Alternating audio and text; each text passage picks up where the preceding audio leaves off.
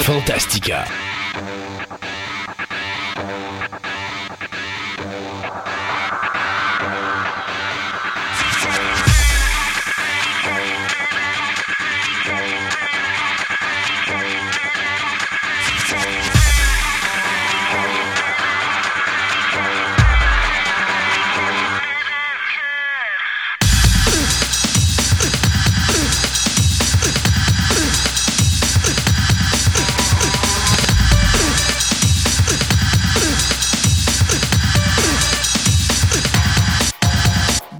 Mesdames et messieurs, bienvenue à cette nouvelle édition de Fantastica. Mon nom est Christophe Lassens et dans, ben je sais pas, tu es sur un iceberg ou quelque chose présentement, mon ami Ben Sébastien. non, en arrière, c'est le phare de Pointe-au-Père à côté de Rimouski. Ah, c'est juste en hiver. C'est une photo que mon frère avait prise. OK.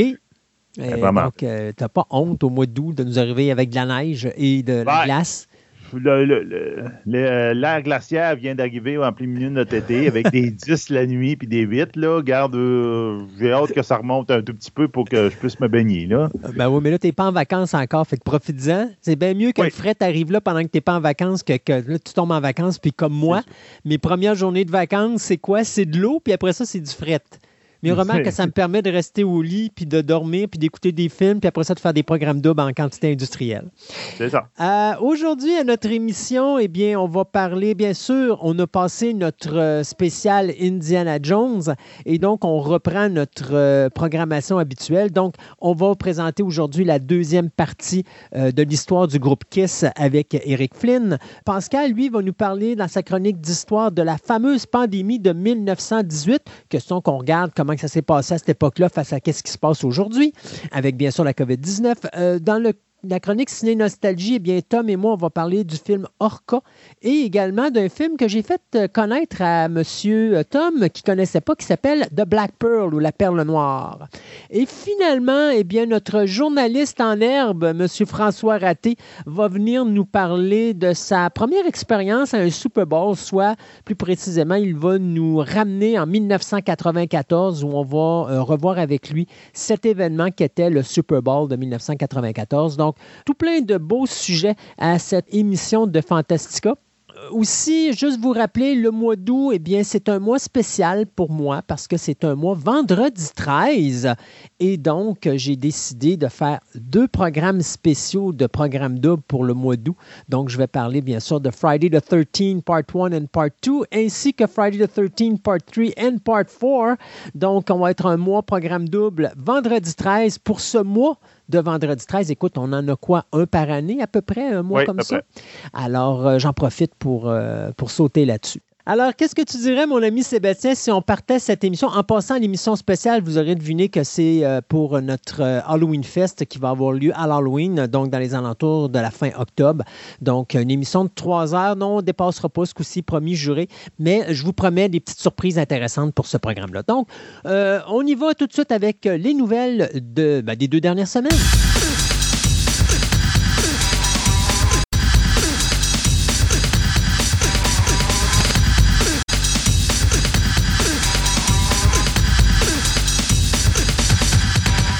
Ce segment de nouvelles vous est présenté par TPM OB et Collection.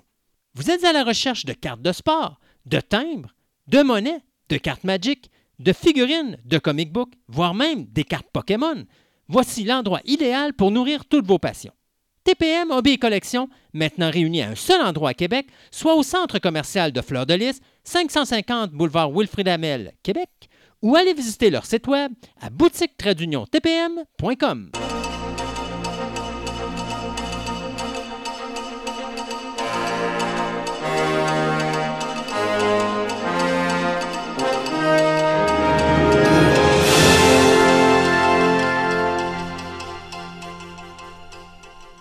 Et pour commencer ce segment de nouvelles, eh bien, très rapidement, on va vous parler des renouvellements et des cancellations. À vrai dire, il n'y a pas de cancellation, hein, c'est le fun. Euh, cependant, dans les renouvellements, eh bien, trois nouvelles que je vais vous donner, soit TNT, qui vient d'annoncer que la série Snowpiercer euh, sera renouvelée pour une quatrième saison. Honnêtement, quand ce show-là est sorti en ondes, jamais j'aurais cru qu'on dirait que ça sera renouvelé pour une quatrième saison. Tu sais, je m'attendais à une, peut-être deux saisons, pas plus, mais là, on est rendu à la quatrième. À Euh, date, ils ont fait une bonne job avec une saison 1 et 2. La deuxième, ça devrait être bien. On va voir après. Tu veux dire la troisième? La troisième, excuse. Ouais. La troisième, qui on n'a pas, il n'est pas encore passé, mais mettons que le- la prémisse est intéressante. Du côté de Netflix, eh bien, la série qui est produite par Robert Downey Jr., Sweet Tooth, euh, vient d'être renouvelée pour une deuxième saison. Mhm. Vraiment très intéressante comme première saison. J'ai bien aimé ce que j'ai vu. Et finalement, Paramount Plus, euh, qui vient euh, de renouveler la série The Good Fight pour une sixième saison. Ben, Là-dedans, je vais te rajouter qu'on a finalement eu, même si on n'a pas eu de, tra- de trailer, on a eu la date pour le Wheel of Time, la série, qui est en novembre. De On cette va année. avoir droit de cette année. Donc, euh, on a bien hâte de voir ça. Moi, je sais que je vais, je vais me concentrer un petit peu là-dessus, mais euh, on va parler des, des- Ce qui fait parler à The Talk of the Town présentement. Bon, première chose, Black Widow. Ouais. Donc. euh, Puis en passant, euh, je l'ai vu, oui. c'est pas si mauvais que ça. Tu disais que c'était un des plus Ah. faibles de Marvel. Moi, je- Euh, Regarde, les, les opinions sont extrêmement partagées. J'ai du monde qui trouve que c'est un des meilleurs, puis il y en a plusieurs que j'ai vus qui ont fait passe un autre appel, je je le reverrai jamais. J'irais pas dire que c'est un des meilleurs. J'irais pas dire non plus que c'est un des pires. Mais si on considère que Black Widow est un personnage très secondaire dans l'univers des Avengers, puis qu'elle n'a pas vraiment de super pouvoir comme tel, euh, moi je trouve que c'est quand même un bon film d'espionnage que, tu sais, dans l'univers de Marvel, ça fait changement de ce qu'on est habitué avec les big Ah, balaboum et puis ça, les gros super vilains et tout le patatlan. Là. Donc, je trouvais que c'était un film qui rapprochait beaucoup plus de, euh, je te dirais, euh, Captain America de Winter Soldier. Mhm. Tu sais, qui était plus euh, espionnage, aventure. J'aime bien cette vision de Black Widow qui est intéressante et qui sort du, du, du moule, justement, des super-héros avec le gros super-vilain. Tu sais, ça aurait pu être pire si on aurait eu Black Widow qui aurait été confronté, genre, à un personnage comme, je sais pas, moi, euh, The Destroyer ou quelque chose du genre, là, où là, tu aurais Ouais. dit, ouais, OK, c'est ça. Là, c'est comme too much. Non, ils sont restés dans quelque chose de très terre-à-terre qui a un rapport avec le personnage. Fait que moi, j'ai pas détesté le, le- le film comme tel. Puis, tu sais, pour moi, il y a- Marvel se sont gourés vraiment à deux reprises au cinéma. Il y a bien sûr Captain America le premier, qui pour moi est un des plus faibles de la Ah. série, Moi, pas et- pantoute. et euh, Thor Ragnarok, que j'ai eu beaucoup de misère avec cette espèce d'humour et ce scénario où est-ce que, tu sais, c'était moins, je dirais, moins profond que les films habituels que Marvel nous a habitués de voir là, dans l'univers. C'était plus un rentre-dedans. Fait que c'était plus superficiel un petit peu comme, euh, comme contenu, ce qu'on n'était pas habitué de voir justement dans les films de Marvel. Je dis pas que c'est des mauvais films, Moi, c'est Iron Man 3. mais Iron Man 3, il y a beaucoup de monde qui le Eh. déteste à cause de ce qu'ils ont fait avec le...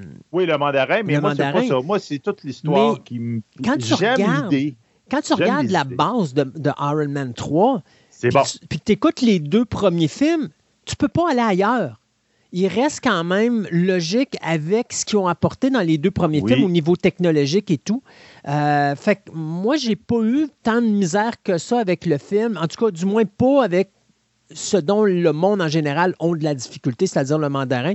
Moi, je trouve que pour l'histoire de Iron Man, de la façon qu'il avait amené dans le premier et dans le deuxième, je pense que le mandarin, c'est exactement ce que ça prenait pour rester dans cet univers-là. On aurait amené le vrai mandarin, puis là, je trouve que ça aurait cassé euh, avec les deux premiers films, qui étaient beaucoup plus technologiques que euh, ce que ça aurait été si on avait amené le troisième mandarin, ben, le vrai mandarin dans le troisième film. Là, je Il aurait que- dû laisser la scène euh, coupée qu'on a, qui ont sorti dernièrement a- avec euh, Shang-Chi, avec l'avenue de Shang-Chi, là, Ouais. où, en fin de compte, on- il voit que la police questionne l'espèce de fake mandarin, là, c'est, Mhm. puis il dit, tu te rends compte que tu es en train de personnifier un des, des gros crime lords qui existent, puis la main, puis qu'il va te courir après. C'est rien que ça, là, ça Ouais. aurait fait comme tout, là, ça aurait fait, oh, ça, ça, je pense, ça aurait éliminé le, le- le backslash que les fans ont eu à cause du mandarin. Mais moi, c'était pas ça. Moi, Mais le problème, ouais, le problème avec ça, c'est que ça aurait, il aurait fallu avoir un acteur qui joue Shang-Chi, puis l'acteur en question, il aurait été obligé de le reprendre. Sauf que là, on parle d'un film que ça fait presque 10 ans qu'il a été fait. Ouais. Est-ce que l'acteur aurait attendu si longtemps avant de sortir un film de Shang-Chi? Ah, je suis pas sûr. En tout cas, on verra bien. Hmm. Donc, en fin de compte, retournons à Black Widow.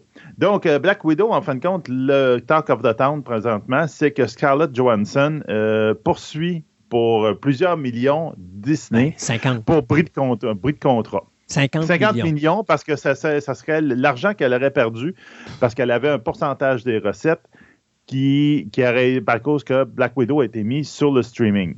Écoute, Elle allègue, là, elle allègue, en tout cas, son, son, euh, Son avocat. son avocat allègue qui dit que s'il y avait une clause dans, dans le contrat comme quoi le film devait sortir exclusivement au cinéma et elle devait avoir un pourcentage. Mais bon, ça, c'est garde, tu, OK. tu lire entre les lignes. Le pas, of the. Town, on va, on va, on va remettre la, la pendule à l'heure. Euh, Ah oui. Le contrat a été signé avant la COVID-19. Oui. Le film a été commencé à être produit avant la COVID-19. Dans le Mhm. contrat de Scarlett Johansson, quand on parle d'exclusivité au niveau euh, du cinéma, ça parlait pas du streaming à l'époque parce que le streaming n'était pas encore fait. pas- ben, Il n'existait pas encore. Il était en production pas, de, cette- de- pas sous cette forme-là. c'est ça. hein. Donc, on parle de DVD, de projection de films sur télévision payante et choses comme ça, mais ça n'incluait pas le streaming. Euh, deuxièmement, 50 millions de dollars, je ne veux pas faire de peine à Mme Johansson, mais c'est énormément de, sous parce que Mme Johansson, je pense qu'elle ne vit pas dans le même univers qu'on vit présentement, c'est-à-dire il y a une pandémie, puis les salles de cinéma sont soit fermées présentement, soit à 25 ou à 50% d'efficacité, c'est-à-dire que les gens, ils ne peuvent pas remplir plus que 25 à 50% de leur salle de cinéma. Ce qui veut dire que présentement, Black Widow ne fait pas l'argent qu'elle aurait espéré faire, mais il ne l'aurait pas fait de toute manière. Et ce que Disney Plus ont dit justement en conférence de presse sur cette affaire-là, ils ont dit, vous savez, ce qui est dommage là-dedans, c'est que ben, le fait qu'on ait mis le film sur VOD fait en sorte que Mme Johansson va aller chercher plus d'argent en bout de ligne que ce qu'elle irait chercher si on l'avait mis juste au cinéma. Donc, moi, je pense que Scarlett Johansson, c'est exactement que là, présentement, c'est probablement la dernière fois de sa carrière qu'elle peut faire une passe de cash, parce qu'après ça, elle va retourner dans ses petits films indépendants qu'elle fait ou des films de bas niveau. Parce que Scarlett Johansson, c'est une bonne actrice, mais c'est pas une actrice de grands films. Vous l'avez jamais vue dans des films avant les Avengers. On l'a jamais vue au cinéma dans des grands films qui rapportent énormément d'argent. Ce n'est pas une actrice qui ramène de l'argent au box-office. C'est une actrice de, de- je pourrais dire, de films d'auteur. Euh, on l'a vu souvent avec Woody Allen, on l'a vu souvent dans des films indépendants et des choses comme ça. Elle va retourner dans cette branche-là. Donc, Présentement, Black Widow est probablement sa dernière chance de faire une passe de cash. Et je vous le dis, je vous le dis ici, ça, ça va se régler hors cours parce que c'est juste une affaire pour aller chercher un peu plus d'argent.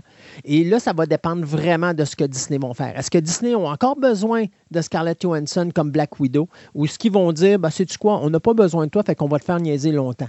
La dernière personne qui a essayé d'avoir de l'argent comme ça, là, je peux vous dire, ça a pris sept ans à régler le dossier. On parlait de Walking Dead il y a quelques semaines. Et puis là, je peux vous annoncer que les gens de Moulin ont déjà fait ce que Mme Wenson a fait, puis ils ont perdu, puis ils ont été obligés de régler avec Disney hors cours, puis ils n'ont pratiquement rien eu. Alors, Mme Johansson, moi, si j'étais vous, je serais peut-être un petit peu plus indulgent envers Disney, puis j'essaierais peut-être de voir la réalité des choses actuellement, qui est, il y a une pandémie dans le monde, et les salles de cinéma écopent. Et là, il y a deux façons de voir. On essaie de sauver les compagnies et on essaie de sauver les salles de cinéma. Parce que dites-vous une chose, Disney a plusieurs responsabilités. Lui, là, il a payé l'actrice, il a payé les techniciens, il a payé tout le monde qui ont joué dans le film. Puis il a reporté ce film-là par la sortie à cause que les salles n'étaient pas adaptées pour recevoir des, films et faire de l'argent au box-office. Ils ont avancé cet argent-là de leur poche. Euh, ils, ils ont la pression de faire vivre des salles de cinéma parce que s'ils ne mettent pas le film dans les salles, les salles de cinéma vont mourir. Euh, ils ont la pression de faire vivre des techniciens, ils ont la pression de faire vivre des acteurs, ils ont la pression de faire tout. Là, si cette compagnie-là essaie de survivre, on peut-tu lui donner un break? Puis laisser faire ça. Puis après ça, gère tes affaires en fonction de, regarde, là, le VOD a rapporté tant d'argent, ce qui, je pense qu'on est rendu dans les 100 millions à peu près, là. Bien, si c'est 100 millions puis que j'ai 5% là, euh, 5% des recettes de 100 millions par chez nous, ça fait 5. Ça fait pas 50. Puis si elle calcule que, ouais, mais là, il y aurait eu plus de monde en salle, pas vraiment parce que les premières semaines, les salles étaient full load. Donc, il ne peut pas rentrer plus de monde. Donc, tu ne peux pas faire plus d'argent. là. Et Godzilla versus Kong, ça l'a prouvé. Je pense qu'on est rendu à presque 500 millions. C'est un film qui aurait dû faire pas loin du 1 milliard. Donc, tu vois que là, il y a des limitations. Alors, moi, je pense que si j'étais Mme Johansson, ben, j'attendrais de voir ce que Disney va faire avant de faire des gestes comme ça. Mais moi, je te le dis, ça va se régler hors cours. Ça ne se réglera pas en cours parce que sinon, ça va traîner en longueur. Ben, c'est ça, on verra bien. Là. Euh, en ce moment, là, tu euh, voyons, euh, Emma Stone veut faire la même affaire Ah pour, euh, voyons, euh, Maleficent. Comment ça s'appelle? Pas Maleficent. Non, Cruella. euh, Cruella, excusez-moi. Ah oui. Cruella. Puis en même temps, euh, ceux qui sont en arrière de Quiet Place 2 aussi, eux autres aussi, ils veulent faire la même affaire que Paramount. En fait, quand c'est parce que toutes des personnes que souvent que les, les clauses n'incluaient pas Non. le streaming. Puis là, ils sont en maudit parce que tout leur argent est déguisé vers là. Puis, gars, c'est ça. Exact. C'est pareil comme Jungle Cruise, là. Qui Oui, est sorti mais- là mais avec c'est- Blunt encore. Normal parce que, écoute, on passe une période qui est vraiment spéciale. Euh, et, et- et je l'avais dit au début, vous pouvez être garanti que les prochains contrats qu'il va signer Ah, vont oui, oui. inclure la clause vont inclure la clause VOD et la clause streaming parce que c'était pas quelque chose qui était important à cette époque-là. On n'a jamais vu, on n'a jamais vu venir la COVID-19. Donc, on pouvait pas prévoir ça lorsque les contrats ont été signés. Et c'est ces premiers films-là qui vont écoper. Mais là, d'aller chercher des montants qui sont astronomiques comme ça, d'abord, c'est de dire aux comédiens, prouvez-nous que le montant que vous avez perdu est bien les biens, ce montant-là. C'est impossible à prouver. Comment tu Non, prouver? Comment tu peux prouver qu'il y aurait eu tant de monde dans la salle de cinéma? Tu peux pas. Tu peux pas. C'est impossible. Alors, c'est- un cas qui va, qui, qui va se régler hors cours. Tu n'as pas le choix. Ça ne pourra jamais se régler en cours, cette situation-là. Donc, euh, c'est ça. Ça va continuer. Puis c'est sûr que ça va chialer pendant encore un bout parce que la COVID, c'est pas fini. Non? Non, non, non, mais, je- non, mais les contrats présentement des nouveaux films qui se font vont inclure la clause. c'est les premiers films qui ont retardé pendant un an et demi, deux ans. Là, là c'est eux autres qui vont, qui vont être de la chenouk à régler parce que c'est tous ces dossiers-là. Tu sais, ça suffit juste que une personne lance le bal, puis là, tout le monde va se pitcher là-dedans. Il va, Ouais. il, va, il va juste falloir qu'un juge dise oui pour que là, ça soit le bordel partout. Mais moi, je vous le dis, la journée qu'un juge va dire oui, il y a des compagnies qui vont peut-être faire mettre la clé dans la porte et qui vont dire c'est-tu qu'on arrête tout ça là? Euh, tu peux peux pas à un moment donné pénaliser des grosses entreprises qui essayent de survivre dans une situation de COVID. Je pense que oui, il y a des façons de régler. Je pense qu'on peut se régler sur un montant, mais ils iront pas chercher des montants de 50 millions. Oubliez ça, c'est impossible. Euh, du côté de, du sein, ben, tu te rappelles la série des années 60 avec Roger Moore? Ouais, puis il y en a une, une, Ben, il y a eu une je pense qui joue. euh, joue-tu encore? Une Non, qui- non, ben, il y a eu la série euh, originale avec Roger Moore Oui, qui a duré six saisons dans les années 60. Il y en a eu à la fin des années 70 qui s'appelait Return of the Saint avec euh, Ian Ogilvy. Oui. Après ça, tu as eu le film de 97 de Val Kilmer. Mais il n'y a rien eu Mais- d'autre après ça. Euh, non, il y a eu d'autres choses. Parce que moi, je sais qu'il y a eu plein de projets qui devaient, euh, qui devaient avoir lieu, incluant un film l'année dernière là, dont on avait parlé, qui était avec Chris Pine, puis qui devait, mettre, euh, qui devait être réalisé par euh, Dexter Fletcher, mais ça, ça a été annulé. Habituellement, tous les projets que j'ai vus du sein jusqu'à présent ont tous été cancellés. Bien là, on va partir un nouveau projet du côté de Paramount Pictures. Et là, on vient de signer l'acteur Reg Jean Page, qui va jouer, bien sûr, le personnage du sein, qui est un genre de Robin des Bois moderne, euh, ce criminel qui vole les riches pour euh, donner aux pauvres, donc, euh, mais qui se retrouve dans des histoires vraiment de type espionnage et aventure. Donc, c'est Lorenzo Di Bonaventura et Brad Crevoy qui vont produire cette nouvelle série qui devrait, si tout va bien, sortir d'ici la fin de 2022. Ben, on va faire le deuxième gros débat qui se passe sur Internet. E-Man is the master of the universe. Ouais, j'ai pas, vu- j'ai pas vu ce que Kevin Smith a fait, mais je sais qu'il y a beaucoup de monde qui l'ont mal reçu. Ouais, ben c'est ça. Ah, tu- là, tu peux le prendre de deux bords. Là. Ben, regarde, je vais, euh, on va compter l'histoire, grosso modo. Attention, spoiler, euh, pour ceux qui ne l'ont pas vu. Donc, euh, écoutez-le, euh, fermez votre radio pendant une minute ou quelque chose de même. On a eu, donc, Master of the Universe Revelation euh, sur Netflix et dans six premiers épisodes. Comme de raison, c'est le, le, trip de Netflix présentement. Ils sortent la moitié d'une saison, puis ils disent pas quand est-ce qu'ils vont sortir la deuxième moitié de la saison. Puis en fin de compte, c'est comme des saisons 1.1 puis 1.2. tu sais. Donc, dans la première épisode, les six épisodes, euh, ben, euh, le personnage principal, E-Man, ainsi que le méchant de toutes les séries, donc euh, Skeletor, ben, il meurt. Yay! Ça vient, ça starte la série comme ça.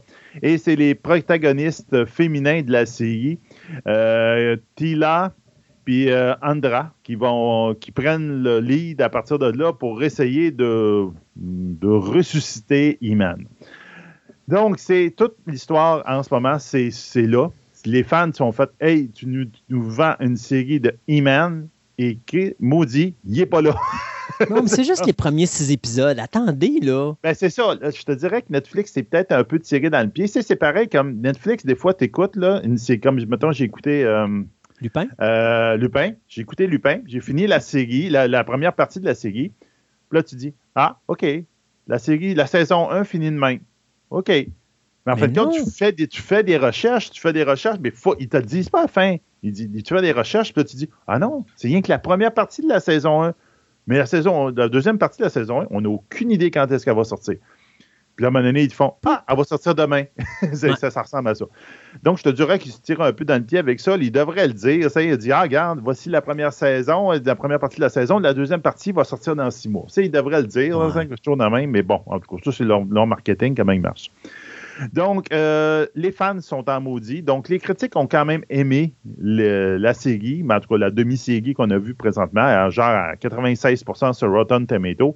Mais les fans ont détesté à au moins 37% qui ont aimé la série. Donc, euh, c'est vraiment ça. Puis, il se fait euh, blaster sur Internet comme là, il dit c'est pas E-Man, c'est She-Man. Parce que là, le monde, ils disent c'est du woke culture. Donc, ils disent non, non, non, l'homme n'est pas bon et la femme peut faire la job pour lui. Donc, etc. Donc, là, rentrez là-dedans si vous voulez, faites ce que vous voulez. Euh, Kevin Smith, euh, il est en maudit, puis il dit, euh, tu sais, bon, attention, quote, grow up, the fuck up. C'est comme- Bon, ouais, ça, c'est Kevin Smith. c'est ça. Donc, c'est comme, tu sais, grandissez. Il y a toujours eu des femmes dans toute la, dans E-Man avant. euh, D'aller voir vos épisodes, puis c'est tout. Ils sont en avant. Des fois, E-Man, il se transforme même pas, même pas dans un épisode. Du- Ouais. Donc, c'est pas important ce que vous pensez. Moi, pensez-vous que euh, Mattel m'a donné la, la, la- la franchise pour la scraper? Du non, du gars, mais vous allez voir, c'est du bon E-Man. Mais ça, il faut attendre. C'est parce que là, les gens chialent parce qu'ils ont juste une partie du gâteau, mais c'est parce qu'à un moment donné, attends de voir le gâteau complet avant de chialer. Peut-être, là, ouais, c'est ça. Peut-être qu'en ayant le gâteau complet, ça va être mieux. Mais j'avoue que c'est, c'est peut-être un peu de la mauvaise publicité, de la, la- la fausse publicité de dire nous faisons une série sur Iman, je me vante un trailer Mais- et c'est Iman qui se bat là-dedans, Le- etc. Le, ouais, le problème, Mais au bout de de- la ligne, c'est rien de ça. le problème, c'est que ça s'appelle E-Man and the Masters of the Universe. C'est ça. Euh, mais du moins, la série des années 80, c'était le titre. Là, je ne sais pas si ça s'appelle encore E-Man and the Masters of the Universe ou juste Masters of the Universe. Euh, Ben, je pense que le titre officiel, c'est Master of the Universe. Revelation, mais c'est E-Man and the Master Universe initialement. Ça, c'était oui. la série des années 80. Donc, s'il a enlevé le nom de E-Man, puis qu'il a appelé ça Masters of the Universe, ben c'est encore valide. Et c'est pas de la mauvaise publicité, mais je pense qu'effectivement, le fait que Netflix euh, l'annonce pas du- de la bonne façon fait en sorte que peut-être c'est ce qui fait que les, attentes s'attendent. Ouais. étaient peut-être pas parties dans le bon sens. Puis là, les fans ont été comme frustrés de tout ça. Puis, tu bon, si tu veux faire une autre, une autre, une autre histoire dans cet univers-là, ben vas-y fort, mais Ouais. annonce tes cartes comme faut, puis dis, garde, je vais travailler dans le monde de E-Man. Ça va être quelque chose avec les autres personnages à côté, ses, ses, ses, co- ses acolytes. Tu sais, mais en tout Mhm. cas, mais Ah oui, peut-être le packaging qui n'a qui a pas aidé à faire passer la pilule. là, Mais on verra on- bien. on verra bien que la deuxième moitié qu'on va voir un jour. Un jour. C'est ça le problème avec Netflix, c'est un jour Un qu'ils jour. te le disent, jamais. Hey, euh, on s'arrête le temps de chronique et on vous revient tantôt avec la deuxième partie des nouvelles.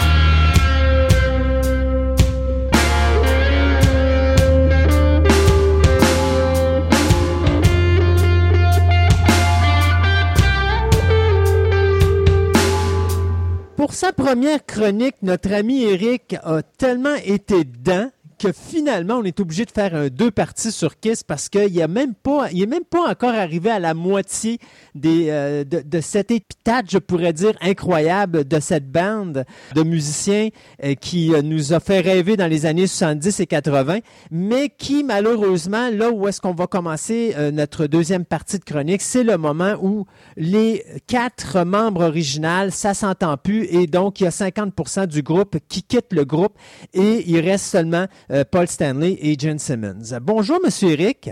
Hey, allô Christophe! Donc, euh, on va poursuivre euh, justement où est-ce qu'on était rendu. On avait parlé justement que Gene Simmons, c'était un Moses de gratteux, puis que s'il y avait des scènes à faire quelque part, il allait les faire avec ses articles promotionnels. Ça n'a pas changé Oui. encore aujourd'hui. Ah ben, aujourd'hui, c'est encore pareil. Il n'y a rien qui a changé aujourd'hui avec les masques. Là, Euh, bien sûr, il y a les masques, les, les- les masques de Kiss euh, euh, au niveau de la COVID. Alors, si vous voulez porter votre masque de Kiss, euh, ben, James Simmons va être bien content parce qu'il va avoir une petite cote là-dessus. D'ailleurs, euh, si je me trompe pas, je pense que le groupe prend énorme, a beaucoup de revenus présentement, dû principalement à ses euh, articles promotionnels. Ah ben oui, les produits dérivés de Kiss, ça a été une grande force. Euh, Dans les années 70, là, on a comme les, les- les poupées de Kiss, euh, n'importe quoi, la, la, la, l'Econoline de Kiss. Tu pouvais t'acheter une Econoline à l'effigie de Kiss. Alors, euh, c'était la Kiss Econoline, c'était la- les machines à boules de Kiss. euh, euh, tu sais, c'était vraiment, là, trouve des cartes de Kiss. Hein? On avait comme des cartes de hockey. Ben, on avait aussi des cartes de Kiss. Alors, c'était des cartes que tu achetais avec la gomme en plus, tu sais, la fameuse gomme. Ouais. Et euh, là, là tu avais ta carte. Et si tu virais ta carte à l'envers, tu pouvais même créer un grand, un grand casse-tête euh, qui était un des quatre membres du groupe. Alors, euh, tu pouvais faire ton casse-tête, là, quatre casse-têtes dans le fond. Et euh, c'est ça, il y avait tellement de produits dérivés. Et c'est ce qui a fait que Kiss est devenu, avec le temps, la plus grande machine commerciale au niveau musical. Ça a été immense, ça a été euh, très gros. J'ai pas de chiffres avec moi, par exemple, mais euh, ça dépasse tout le monde. là. Tu sais, Il y a personne qui arrive là, derrière Kiss. On a même les condoms de Kiss. euh, N'importe quoi, à peu près n'importe quoi. Oui, effectivement, il y a des masques maintenant, euh, euh, maintenant avec euh, l'histoire des masques. ben, on a des masques de Kiss, n'importe quoi sur Kiss. Euh, on, on l'invente et euh, c'est sûr que Gene Simmons s'assure à ce qu'il y ait une belle petite cote qui va rentrer là-dessus. Et comme c'est son idée à lui puis qu'il s'occupe de ça, ben il dit à Paul, écoute, c'est moi qui fais tout l'effort, donc j'ai 90 puis toi t'auras 10 Ouais. Ben, au moins, les gars peuvent probablement vivre avec ça. Donc, euh, on a eu le départ de Peter Chris, on a eu le départ de Ace Frehley. Les deux ont été remplacés par Eric Carr et euh, Vinnie Vincent. Mais Ouais. euh, ces remplaçants-là ne sont pas malheureusement restés longtemps dans le groupe. Ben, Vinnie Vincent, ça a été le temps de deux albums. C'est que c'était une époque où Kiss, euh, il y a- bon, Gene Simmons, lui, de son côté, a commencé à faire du cinéma. Euh, il a commencé à faire quelques films comme Runaway avec euh, Tom Selleck. Il avait fait Trick or Treat aussi, si je ne me trompe pas. Oui, effectivement. Alors, lui, il a commencé à avoir la tête un petit peu plus du côté de- du cinéma, même aussi la- la- le film euh, euh, Farce au festin, aussi, Ouais. qu'il avait fait au milieu des années 80. Il faisait un animateur de radio. Alors, euh, il a commencé à plus avoir la tête au cinéma. Et là, Paul commençait à gérer un peu seul euh, au niveau musical euh, euh, le groupe. Et là, Vinnie Vincent, lui, c'était le gars qui voulait prendre la place. Il a dit, écoute, à partir de moi, à partir de maintenant, avec moi, ça sera Kiss 2.0. Ça sera mon image, et ainsi de suite. Alors que c'est là que Gene Salmon dit, hey, buddy, t'es qui, toi, là, là? Parce que oui, effectivement, Vinnie Vincent a écrit presque toutes les chansons sur l'album Great Show of the Night. Et aussi, dans l'album où on est rendu. Pourquoi Up? Qu'est-ce qui se passe à Up? Le groupe s'en va à MTV et fait une grosse conférence de presse et arrive euh, sur scène euh, euh, à une émission là, sur MTV démaquillé. C'était la première fois qu'on voyait Kiss maquillé. Et la première chose que tout le monde s'est dit, c'est il aurait dû rester maquillé, les autres sont lettres. Alors, euh, c'était la première fois parce que là, Kiss, on voyait que ça baissait, puis la popularité, comme on disait à la, dernière émission, c'est que les gens étaient passés à autre chose. C'est là, c'est une nouvelle génération. euh, les Iron Maiden, les Bon Jovi, The Leppard, Van Halen qui arrivent. Alors, les groupes comme Kiss, les plus vieux, ben, ça, ça, ça commençait à passer de mode, autrement dit. Donc, le groupe avait besoin de quelque chose euh, pour booster un peu leur, vente d'albums, pour booster un peu leur carrière. Et là, c'est là qu'ils se sont dit, tiens, on va enlever notre maquillage, on va se montrer sur notre vrai visage et on sera un groupe parmi tant d'autres dans le fond. Tu sais, on sera plus le groupe maquillé. Et c'est comme ça qu'ils se sont montrés la face pour l'album Lick Up, qui devient le premier album démaquillé. Bien entendu, là-dessus, on retrouve un des grands classiques, Lick It Up. Et la plupart des chansons sont écrites par Vinnie Vincent. Alors, lui, il veut tout contrôler dans le groupe. Et c'est là que Gene Simons, entre deux tournages, revient avec le groupe et il dit You're fire. Il décide de congédier carrément, puis il a dit Écoute, là, euh, moi, euh, t'es pas Kiss, euh, t'étais pas là avant, puis ça finit là. Donc, Vinnie Vincent qui a été congédié, mais qui est un grand un grand, grand guitariste, là, tu sais, pour rien enlever. Aujourd'hui, on le regarde aujourd'hui, puis il est rentré en femme, là, tu sais, il, est comme devenu, là, il a changé de sexe. C'est assez spécial aujourd'hui. Vinnie Vincent, là, c'est, euh, c'est pas drôle aujourd'hui. Mais là, il est remplacé par Mark St. John, qui va faire le thème d'un album, euh, l'album Animalize. Là-dessus, on retrouve le classique Heaven on Fire. Et Mark St. John va décéder, lui, dans les années 2000 de cancer. Euh, de son côté. Mark St. John était là juste pour remplacer de toute façon. Lui, c'était déjà entendu que euh, on a un guitariste en tête, mais il n'est pas disponible en ce moment. Donc, peux-tu venir faire un album avec nous? Lui, c'est un professeur de guitare, autrement dit, qui enseignait au à la même, euh, ce qu'on appelle la polyvalente ici, là, à la même polyvalente où Jane enseignait les mathématiques.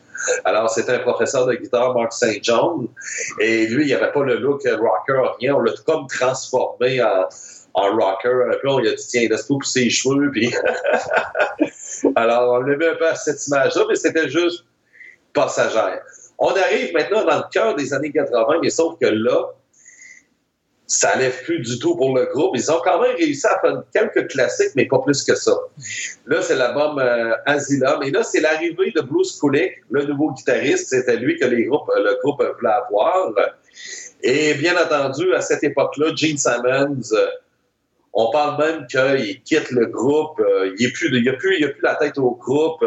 Là, il est rendu a créé sa maison de disques, la Simmons Records, où un paquet de groupes, euh, plusieurs groupes ont eu du succès euh, dans cette, euh, dans cette compagnie de disques-là, la Simmons Records.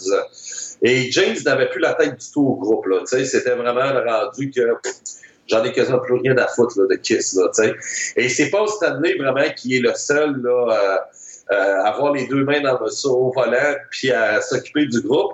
Et là, ben, l'album Asylum, et ensuite, ils ont sorti l'album, euh, les deux albums après, ça a été euh, Crazy Night et euh, Hot in the Shade à la fin des années 80. Alors, ces trois albums-là, on les écoute, puis on sent qu'il y a un petit côté beaucoup plus pop. Parce que c'est le côté Paul Stanley qui, qui est. C'est l'image de Paul Stanley, là, tu sais. Un côté beaucoup plus pop, avec des filets de voix qui sont beaucoup plus étirés, plus de I love you, my love. Euh, c'est surtout ça. C'est moins basé sur le sexe comme à l'époque de Gene Simmons.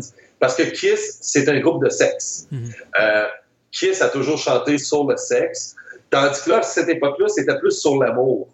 C'est ça, tu sais, dans, dans, les années 70, tu avais des chansons Love Gun, le gun pour le pénis, Making Love, euh, Deuce. il y avait toutes sortes de titres euh, reliés au sexe. Euh, Making Love, tu sais, c'était relié au sexe. Tandis que là, oups, là, on change ça, on chante plus pour le sexe, mais on change, on chante plutôt pour l'amour, autrement dit. Et puis, You're My Reason to Live, toutes ces affaires-là. Alors, là-dessus, on retrouve quand même Crazy Night qui a eu du succès aussi. Mais qu'est-ce que c'est ça qui est fun? C'est qu'ils ont eu quand même un classique quasiment à tous les albums. Mhm. Et c'est ça qui est intéressant aussi de Kiss, euh, à peu près à tous les albums. Peut-être The Elder, la main qu'on, celle qu'on parlait tantôt, là, de, l'album concept qu'ils ont fait, il n'y a pas de grand classique qui a été tiré de cet album-là. Mais dans les autres, on peut vraiment dire où il y a eu un classique quasiment à tous les albums. Là, euh, là on arrive à la fin des années 80. Et là, ben, Jane, il se dis-moi, ça me tente de, remettre plus du temps sur le groupe et euh, je veux passer plus de temps avec mon groupe. Là, tu sais, euh, il revient.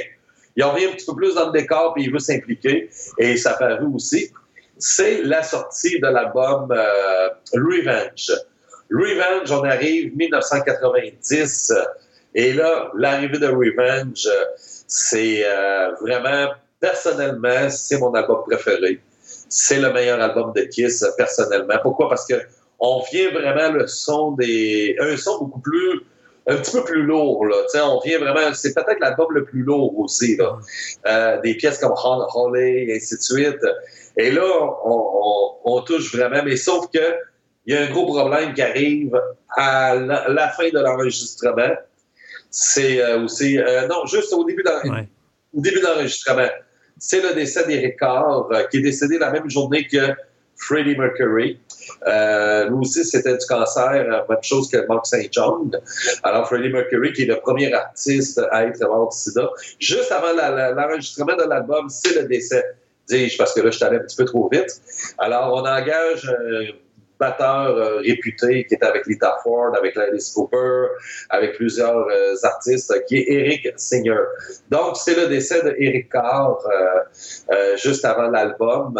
Alors, et ça, ça a vraiment frappé Kiss, ça a vraiment touché les gars parce que Eric Carr, c'était celui qui qui s'impliquait beaucoup pour le groupe. Justement, Capol était comme un peu le, seul, le seul conducteur du groupe. Ben, Eric Carr, c'était celui qui épaulait, puis euh, c'était vraiment un gars qui était aimé de tout le monde. Euh, c'était, vraiment, puis pas seulement avec le band, mais vraiment dans le milieu musical. C'était un gars qui était très apprécié par tout le monde et ainsi de suite. Alors, ça a été vraiment une lourde perte pour Kiss. Euh, qui ont eu beaucoup de misère aussi. Ils ont éprouvé beaucoup de difficultés à se relever même. Et pourtant, c'était pas un membre original, mais il avait tellement frappé le groupe. Il est comme arrivé, lui, de mauvais temps. sais, il est arrivé après la Kiss Mania et rendu à sa mort, ben là, c'est là où que le groupe a pris une renaissance. Donc, lui, il a été là durant les années 80 et ça a été les pires, la pire période de Kiss, tu sais. Pauvre lui, tu sais. Alors, euh, ça, ça n'a pas tellement aidé. Donc, c'est l'arrivée d'Eric Singer pour l'album euh, Revenge. Tout un album là-dessus. Euh, ils font partie de la trame sonore des aventures de Bill et Ted, justement, dans le 2. Euh, God Gave Rock and Roll to You à la toute fin du film. Euh, euh, lorsque les, les gars jouent de la musique à la fin, ben, c'est une chanson de Kiss qui est un hymne qui est un cover du groupe Argent en 1971, mais que Kiss ont amélioré d'une façon parfaite. c'est incroyable. Une des belles balades de Kiss, on retrouve Every Time I Look at You là-dessus. Si vous avez la chance d'écouter l'album Revenge, sérieusement, oui, là, c'est peut-être plus le cœur qui parle, là, mais c'est, vraiment tout un album, là. Donc, on commence les années 90, c'est le retour en force de Kiss. Ceux qui boudaient Kiss parce que c'était devenu plus commercial, ben, là, ils sont comme revenus. Là, Jane, dans cet album-là, a levé la voix encore plus, une voix plus méchante, ce que les gens voulaient aussi parce que Jane avait adouci sa voix avec les années. Et là, nous, on voulait avoir le démon, là, la voix du démon. Là, et là, c'était le retour de la voix du démon. Et là, Kiss sort un troisième live, qui est l'album Alive 3, qui est tout un album, soit dit en passant, qui est une compilation euh, de tout, tout, tout le répertoire de Kiss. Et que là, on peut réécouter vraiment à moins d'avoir eu des, des bootlegs, euh, on pouvait écouter vraiment là, une version, des nouvelles versions live de plusieurs classiques du groupe, comme Les Kill Up, on Fire et aussi I Was Made for Loving You, qu'on n'avait jamais entendu live aucune fois. Alors, euh, ça, c'était l'arrivée de Life 3. Et là, on est dans une époque où c'est le grunge qui domine la musique, les Soundgarden, les euh, le Pearl Jam, Nirvana, et là, on tombe dans une époque où ce que, tout ce qui se faisait avant eux, avant 1991, là, on jette tout ça dans les vidanges, il n'y a plus rien qui compte. Là, c'est musique 2.0 qui est commencé avec le grunge. Et eux, les vieux rockers, s'ils voulaient survivre dans les années 90, ils devaient faire soit juste des balades ou faire des albums en plug. Euh, c'est ce qui est arrivé malheureusement et c'est ce qui a fait que des groupes comme Bon Jovi, Scorpions ont pu passer les années 90 justement grâce aux balades et aussi avec euh, un album unplug pour euh, Scorpions et plusieurs autres ça a été un petit peu comme ça. Sinon tu meurs. C'est une nouvelle génération musicale qui arrive et ça ben on peut on peut rien y faire. Alors Kiss à cette époque-là ils ont décidé de réagir avec un album unplug qui est devenu très populaire. Et là dans cet album-là Bien entendu, il y a Eric Singer, Bruce Kulick comme guitariste et bien entendu Jane et Paul. Et là, c'est le retour de Ace Frehley et Peter Chris. Donc, là, les fans capotent, les fans sont contents. Puis, il faut pas oublier que pendant très longtemps, euh, à peu près jusqu'à ce jour-là, on disait que c'était impossible un retour de la formation originale de Kiss. On disait, écoutez, oubliez ça, ça n'arrivera pas. Et Jane Simmons l'a dit tellement souvent, il a dit, oubliez ça. Paul puis euh, euh, Ace et Peter, ils font leur carrière de leur côté parce qu'eux, ils ont quand même leur carrière solo depuis euh, leur départ de Kiss. Mais euh, il n'y aura pas de, retour avec Kiss. Nous, on est avec Eric Carr, Eric Singer et avec Bruce Kulick et c'est avec eux qu'on continue. Là, Nous, on fait la suite. Et là, ça a été la réunion de, Kiss euh, avec les deux membres originaux qui avaient quitté. Et là, c'est l'album Unplug. Et là, tout le monde, de poil des bras, lève pour les fans. Et bien entendu, ça alimente la rumeur en disant quand vous allez revenir, là, là, on posait la question. Et c'est le 27, je vais avec la mémoire, 27 juillet 1997, 96, je, veux dire. 27 juillet 1996 au Tiger Stadium à Détroit. Euh, c'est euh, le début, le retour de Kiss, formation originale, maquillée avec Peter et Ace, bien entendu, les quatre membres originaux. Retour sur scène. On fait une tournée mondiale. On se dit, tiens, let's go, on y va. Et là, on en profite, compte tenu que c'est payant, parce que là, on tombe d'une époque où les tournées euh, sont encore deux fois plus, même trois fois plus payantes que les années 80. Alors, si c'est payant, Jane dit, tiens, on va faire des tournées d'adieu, on va en faire plusieurs. On dit, ah, voici notre tournée d'adieu. Après ça, après la tournée d'adieu, ça va être on fait une nouvelle, nouvelle tournée d'adieu. Après ça, ah, une autre tournée d'adieu. oui, j'ai encore de la place dans mon portefeuille, s'il vous plaît. Là, il, peut en rentrer encore des billets. Là. Ben, c'est ça. Fait que, il se dit, tiens, c'est payant faire des shows. Parce que là, on tombe d'une époque où c'est devenu très payant. Alors, c'est, c'est, Puis là, on tombe un peu vers, euh, vers l'ère des MP3, euh, euh, Napster. On vend un petit peu moins d'albums. Donc, on vend beaucoup moins d'albums. Et en vendant moins d'albums, ben c'est là où ce que les groupes vont chercher beaucoup plus d'argent durant les concerts. Et c'est là que Kiss décide de partir en concert, euh, tournée d'adieu par-dessus tournée d'adieu pour terminer les années 90. Entre-temps, ils ont eu le temps de sortir euh, euh, un album parce que là, qu'est-ce qui se passe avec Eric Singer et qu'est-ce qui se passe avec Bruce Kulick? Est-ce qu'ils sont congédiés? qu'est-ce qui se passe avec eux? C'est pas de leur faute, là, tu sais. Et ils sortent un album studio, euh, Carnival of Soul, euh, démaquillé. Donc, ils font comme une, ils ont comme décidé de faire la suite du Kiss démaquillé et plus l'autre Kiss, le retour de la formation originale. Mais la, la, façon démaquillée, ça sera le dernier album. Après ça, ça va être terminé. Là. Carnival of Soul est comme le dernier album de Kiss euh, en 1998 c'est comme un peu le dernier album de Kiss démaquillé. Donc, 1999, on fait des tournées, c'est payant, et on décide de sortir un album maquillé avec Peter et Ace, qui est l'album Psycho Circus. Bien entendu, là-dessus, la, pièce Psycho Circus euh, qui jouait partout, partout dans les stations de radio, qui est devenu euh, le grand hymne du retour de Kiss.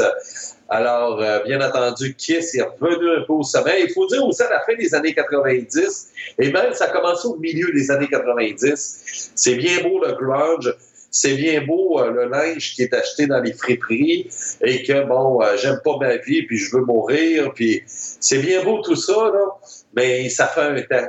Là, on a besoin de bouger, on a besoin de crier, on a besoin d'avoir un côté glamour qui revient en force, ce qu'on avait dans les années 80.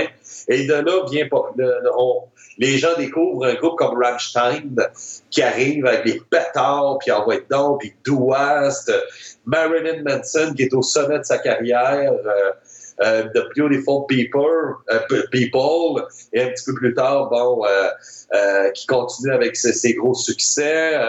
Ensuite, Rob Zombie.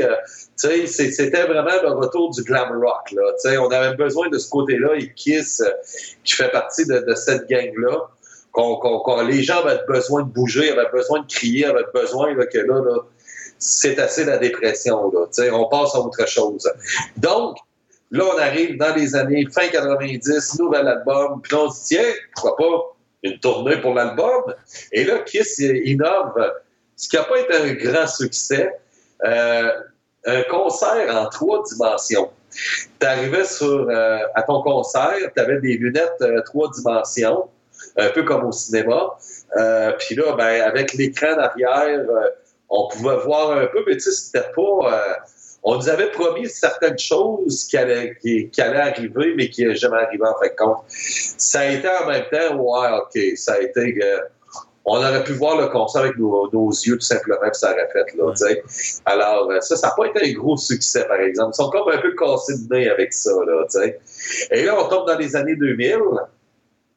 Et Kiss, euh, de leur côté, en profite. Puis là, ben, euh, Peter et Ace, en fin de compte, euh, éventuellement vont quitter le groupe encore une fois. Et c'est Eric Singer, celui qui était dans les albums démaquillés, qui va remplacer Peter comme Peter, comme euh, Catman. Chris euh, le Catman, autrement dit. Et euh, Tommy Taylor, lui, de son côté, va remplacer Ace Frehley. Et c'est comme ça, c'est cette formation-là qui va durer quand même plusieurs temps. Euh, au milieu des années 2000, on a eu l'album euh, Alive 4, qui est un album symphonique qui a été fait enregistré à Melbourne, en Australie. Et ils, ont, ils vont sortir deux autres albums, euh, Monster et... Le nom m'échappe. C'est pas Sonic Boom? Sonic Boom, ouais, exactement. Deux autres albums qui vont sortir, mais c'est pas. euh, les gars ont comme repris un peu le son des années 70 qui passe beaucoup moins à la fin. Tu sais, au début des années 2010, ce son-là, c'était pas, tu sais, ça paraît, c'est des vieux boomers qui vont refaire leur vieille musique, là, tu sais. Mais la nouvelle génération est passée à autre chose, là. Mettons que c'est deux albums qui ont été deux flops. Disons, disons Et, que c'est euh, comme si Kiss euh, était pas capable de sortir de son passé. Exactement. Et Alice Cooper a fait pareil aussi. Alice Cooper, à la même époque, il a sorti des chansons euh, euh, fin- qui, qui ont un style un peu de la fin des années 60, mais c'est parce que on est en 2011, on est en 2012, on n'est plus là, on n'est plus en 68, là, tu sais. On est passé à autre chose, avec un son plus underground, un son plus garage, autrement dit. Mais sauf que ça passe plus, là, tu sais. Euh, personnellement, je vais te le dire, c'est vraiment les deux pires albums de Kiss, c'est les deux derniers. C'est pas compliqué, là. Euh, au point que, gars, j'ai eu de la misère à me souvenir d'un des deux. Alors, euh, c'est ça, tu sais. Sonic Boom et Monster. Et euh, c'est ça. Donc, là, pour ce qui est de Kiss, ben, ils ont commencé à faire des, des tournées parce que là, c'est là qu'on s'est aperçu. Imagine, si l'ère des Napster, des MP3 prenait beaucoup trop de place et qu'on donnait beaucoup plus de place à des concerts où ça devenait payant, alors imagine que là, dès les années 2010, le groupe se dit, tiens, on va continuer à faire des concerts, on va laisser faire les albums, euh, compte tenu que là, on se les fait pirater. Alors, euh, tiens, on va plutôt se concentrer sur des concerts. Et bien entendu, avec les produits dérivés qui se vendent toujours très bien, ben, on sortait. On a sorti le cercueil de Kiss, euh, euh, n'importe quoi. Sur Kiss, euh, euh, c'était vraiment... Là, on a continué à jouer vraiment avec... le côté marketing de Kiss et aussi sur les tournées, les croisières, comme on disait, Oui. et euh, toutes sortes de petits concerts aussi que le groupe faisait. Euh, Parle-moi-en d'autre, cette croisière-là, parce que c'est pas la première fois que je n'entends parler. Il y a une croisière où est-ce que Kiss est là, puis les gens payent, puis durant le- le- la croisière, Kiss offre des shows, c'est ça? Exactement. Ce qui arrive, c'est que c'est une croisière qui va durer deux à trois jours, OK? Mettons qu'il va partir de la Floride, qui va faire, qui va accoster en Jamaïque et qui va revenir en Floride. Donc, euh, pendant deux, trois jours, il va y avoir Kiss, il va y avoir quelques groupes aussi qui vont avoir des groupes beaucoup moins importants, parce que les gens vont là pour Kiss, tout simplement. Mais il va y avoir d'autres groupes aussi qui vont jouer à travers. Donc, c'est, euh, il y a une scène euh, dans la croisière, il y a une scène et justement, il y a des concerts, comme une soirée. C'est comme si on s'en va ce soir à, à l'Impérial, on va voir un show, puis là, il va y avoir trois, quatre groupes euh, qui vont jouer. Ben, c'est exactement la même chose. C'est que sur les deux, deux des trois soirs, il y aura justement ces groupes-là qui vont jouer euh, à partir de l'heure du souper, par exemple. Puis ça va se terminer aux petites heures du matin, puis c'est, Kiss, le groupe principal euh, de, de, de la soirée. Et il y aura deux concerts, justement. Et les groupes ajustent. Ce qui est fun, c'est que ils font pas deux concerts pareils. C'est qu'ils vont faire deux concerts différents. Donc, Kiss arrive, puis premier soir, ça sera, mettons, sur euh, leur époque des années 80 jusqu'à aujourd'hui. Et pour le dernier soir, ben, ils vont dire, bon, ben, tiens, on va faire juste les années 70. Donc, on va toucher vraiment là, euh, deux concerts différents, ce qui n'est pas le cas des autres groupes qui sont moins connus parce qu'il y a un répertoire beaucoup plus petit.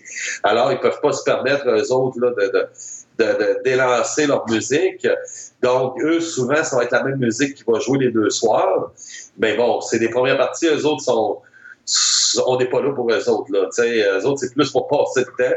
Tandis que quand on arrive avec Kiss à la fin, et il y a plusieurs groupes qui font ça aussi. Euh, mais Kiss a vraiment lancé cette mode-là euh, dans les années 2000. C'est vraiment eux qui ont lancé cette mode-là parce que Maintenant, il y a beaucoup de groupes là, qui font euh, justement des croisières. Et c'est ça. Sauf que là, depuis quelques années, Kiss, ils ont décidé de faire une vraie tournée d'adieu. on, on est rendu à la 18e, là? À peu près, oui, oui. Il quasiment autant que Jaws. Mais c'est ça. Donc, là, ils n'ont pas terminé leur tournée d'adieu. J'imagine, la troisième partie de Airplane où est-ce qu'on va voir le poster de Rocky 35 à côté de euh, Kiss de Final Tour 23. ah, ça va ressembler à ça. Et là, là, on est en 2020. Le groupe est en tournée d'adieu, mais very, very uh, farewell, comme on dit.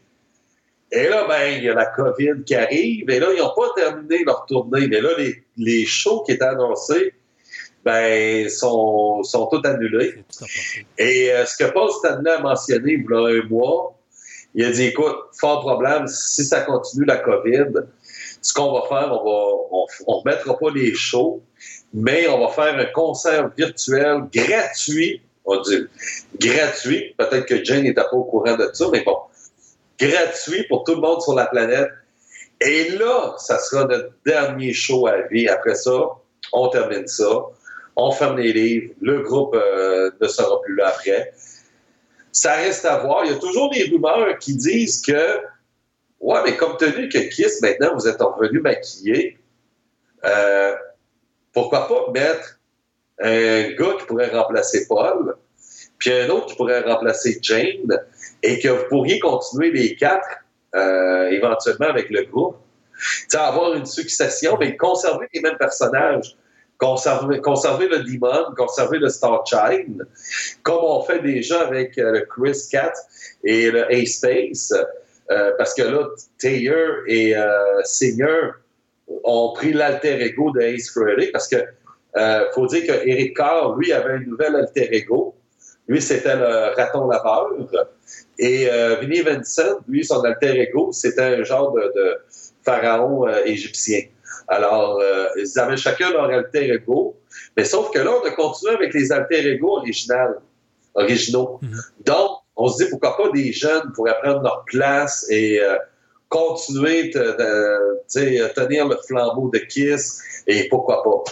Alors, ça, tu, pourrais, tu pourrais changer les personnages aussi, ça n'empêche rien. le, ça serait probablement le premier groupe à faire quelque chose du genre, c'est-à-dire le nom reste, mais de génération en génération, t'as comme. Puis, tu sais, ça n'empêcherait pas Simmons et Stanley de former ces jeunes-là pour qu'ils restent dans la mentalité de Kiss, mais de continuer justement l'existence de ce groupe-là, mais d'une façon anthologique, si on pourrait dire. Là. Oui, il y aurait quoi à faire avec euh, la télé-réalité. Euh, parce que là, tu viens de me faire allumer, je viens d'allumer, là, parce qu'avec ce que tu viens de me dire, que Jane et Paul pourraient former des jeunes, ça pourrait être présenté sous forme de télé-réalité aussi. Là.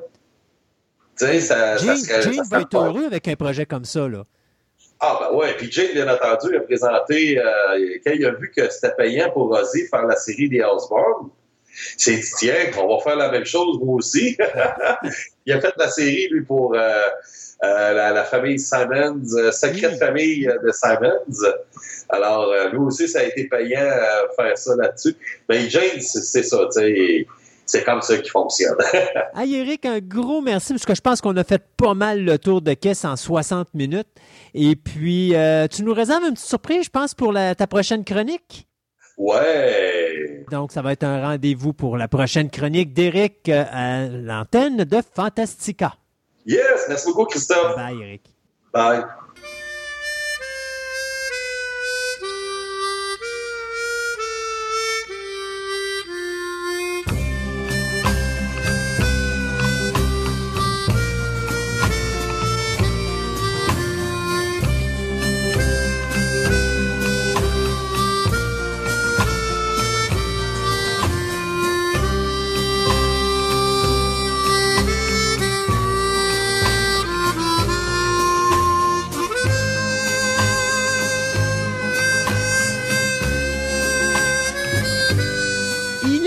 Retour avec nous pour parler cinéma, ce cher Tom, avec qui aujourd'hui on va décider de visiter les profondeurs de l'océan. On va parler de deux films qui vont toucher des créatures sous-marines euh, qui ont terrorisé, entre guillemets, euh, la population je pourrais dire que c'était des rip-offs de Jaws, donc vous comprendrez qu'on ne parlera pas de Jaws aujourd'hui, mais on va parler de films ayant un rapport avec un orque et également, euh, mon Dieu, comment qu'on peut appeler cette créature-là? C'est une raie des mers, si on pourrait dire ça? Oui, oui, on pourrait dire ça. Ça a l'air d'une grosse raie. Alors, bonjour Tom. Allô Christophe? Donc, je te, je te, je te mets dans l'inconfort complet et total aujourd'hui, car deux films, je crois que tu n'avais pas vu encore. Aucunement. Euh, on va parler de Orca et euh, de La Perle Noire. Oui. Euh, deux films qui étaient faits en 1977. C'est en 1975, je crois. La, la Jaws a été fait en 1975, effectivement. OK. Qui est quand même trois ans après. Et je l'ai su pas longtemps que ça faisait trois ans. Je pensais au début que c'était avant Jaws. Dans ma tête, les effets n'ont pas l'air à ça. non, mais, écoute, les réalisateurs qui sont en arrière aussi n'ont pas l'air de ça. Dans, le cas de Orca, son problème, c'est Michael Anderson n'est pas Steven Spielberg. Et dans le cas de La Perle Noire, ben, c'est un film qui est fait euh, à un très mince petit budget, euh, fait en Espagne. Donc, euh, on peut accepter la, la, basse qualité des effets spéciaux parce que personnellement, je pense que La Perle Noire, la beauté de ce film-là, c'est les images sous-marines. Oui, euh, exactement. Comparé à Arca, qu'on ne voit aucunement d'autres espèces, à part un requin. Oui. Euh, la Perle Noire, on voit vraiment les bas-fonds avec les, les animaux euh, ben, marins qui, sont, qui se promènent un peu partout, qui est vraiment plus intéressant. Quand on parle de l'arrêt, la Manto del Diablo, je crois. Oui, exact. Euh, que celle-ci, quand on va apparaître, on voit tous les, animaux marins commencer à se battre ou à, partir à s'enfuir, qui étaient vraiment les plus belles images du film. Ça, c'est vrai que ça a vraiment été cherché un petit peu plus. Bien, la Manta Diablo est vraiment basée sur l'imagerie espagnole d'une créature sous-marine, un peu comme ce que les Américains ont avec euh, probablement Moby Dick, puis que dans d'autres pays, on va avoir avec d'autres euh, créatures. Mais euh, avec lequel tu veux qu'on commence? Alors, après, il y a avec Orca. on va y aller avec Orca. Ben, allons-y avec Orca d'abord. Parfait. Le synopsis d'Orca, c'est le pêcheur Nolan que lui, euh, il chasse les animaux pour les capturer, pour les apporter dans les aquariums euh, et pour les revendre. Mm. Et euh, découvre que l'orque pourrait être un très bel animal à vendre à un gros prix et décide d'en capturer un. Et malheureusement, en essayant de le capturer, tue la femelle avec son bébé et le père voit ça et veut se venger de Nolan pour pouvoir venger sa famille. On voit une poursuite d'un orque contre les humains. J'ai trouvé ça euh, très spécial comme euh, synopsis. Au début. Et oui, c'est drôle parce que euh, Jean Orca est un précurseur de Jazz de Revenge. Si tu te rappelles, dans Jazz 4, le, requin, à un moment donné, décide de poursuivre les survivants de la famille du, euh, du personnage principal du premier film pour se venger justement euh, de la mort de. de, de, euh, je ne sais pas, je me rappelle plus si c'était son, son, mate ou si c'était tout simplement quelqu'un de sa famille, mais en tout cas, tu avais un requin qui était vengeur. Ici, on prend une, une killer whale, donc une killer whale qui normalement n'est pas agressive pour Saint-Saëns, mais on, prend l'idée l'idée de base n'est pas mauvaise. On y va avec l'idée qu'habituellement, le killer whale euh, n'a juste qu'une compagne dans sa vie et puis qu'il euh, y a une mémoire d'éléphant. Donc, on a jumelé les deux puis on a dit, écoute, avec Jaws, on va faire un, mélange entre Jaws et Moby Dick. Parce que c'est carrément ça. Hein. C'est un conte moderne de Moby Dick. OK. Euh, sur Moby Dick, je n'ai jamais vu. Que je, pas tu connais l'histoire de Moby Dick? Oui, oui. OK, bon, Ben, c'est ça, parce peu, que tu as un capitaine de bateau qui décide, lui, qu'il veut capturer une, une baleine blanche qui s'appelle Moby Dick et il y a une, une guerre entre les deux, finalement. C'est vraiment la confrontation entre ce capitaine-là et la baleine euh, qui amène à la fin, finalement, où est-ce que les deux vont s'entretuer, même si on ne voit pas mourir Moby Dick, mais qu'on voit mourir le capitaine du navire.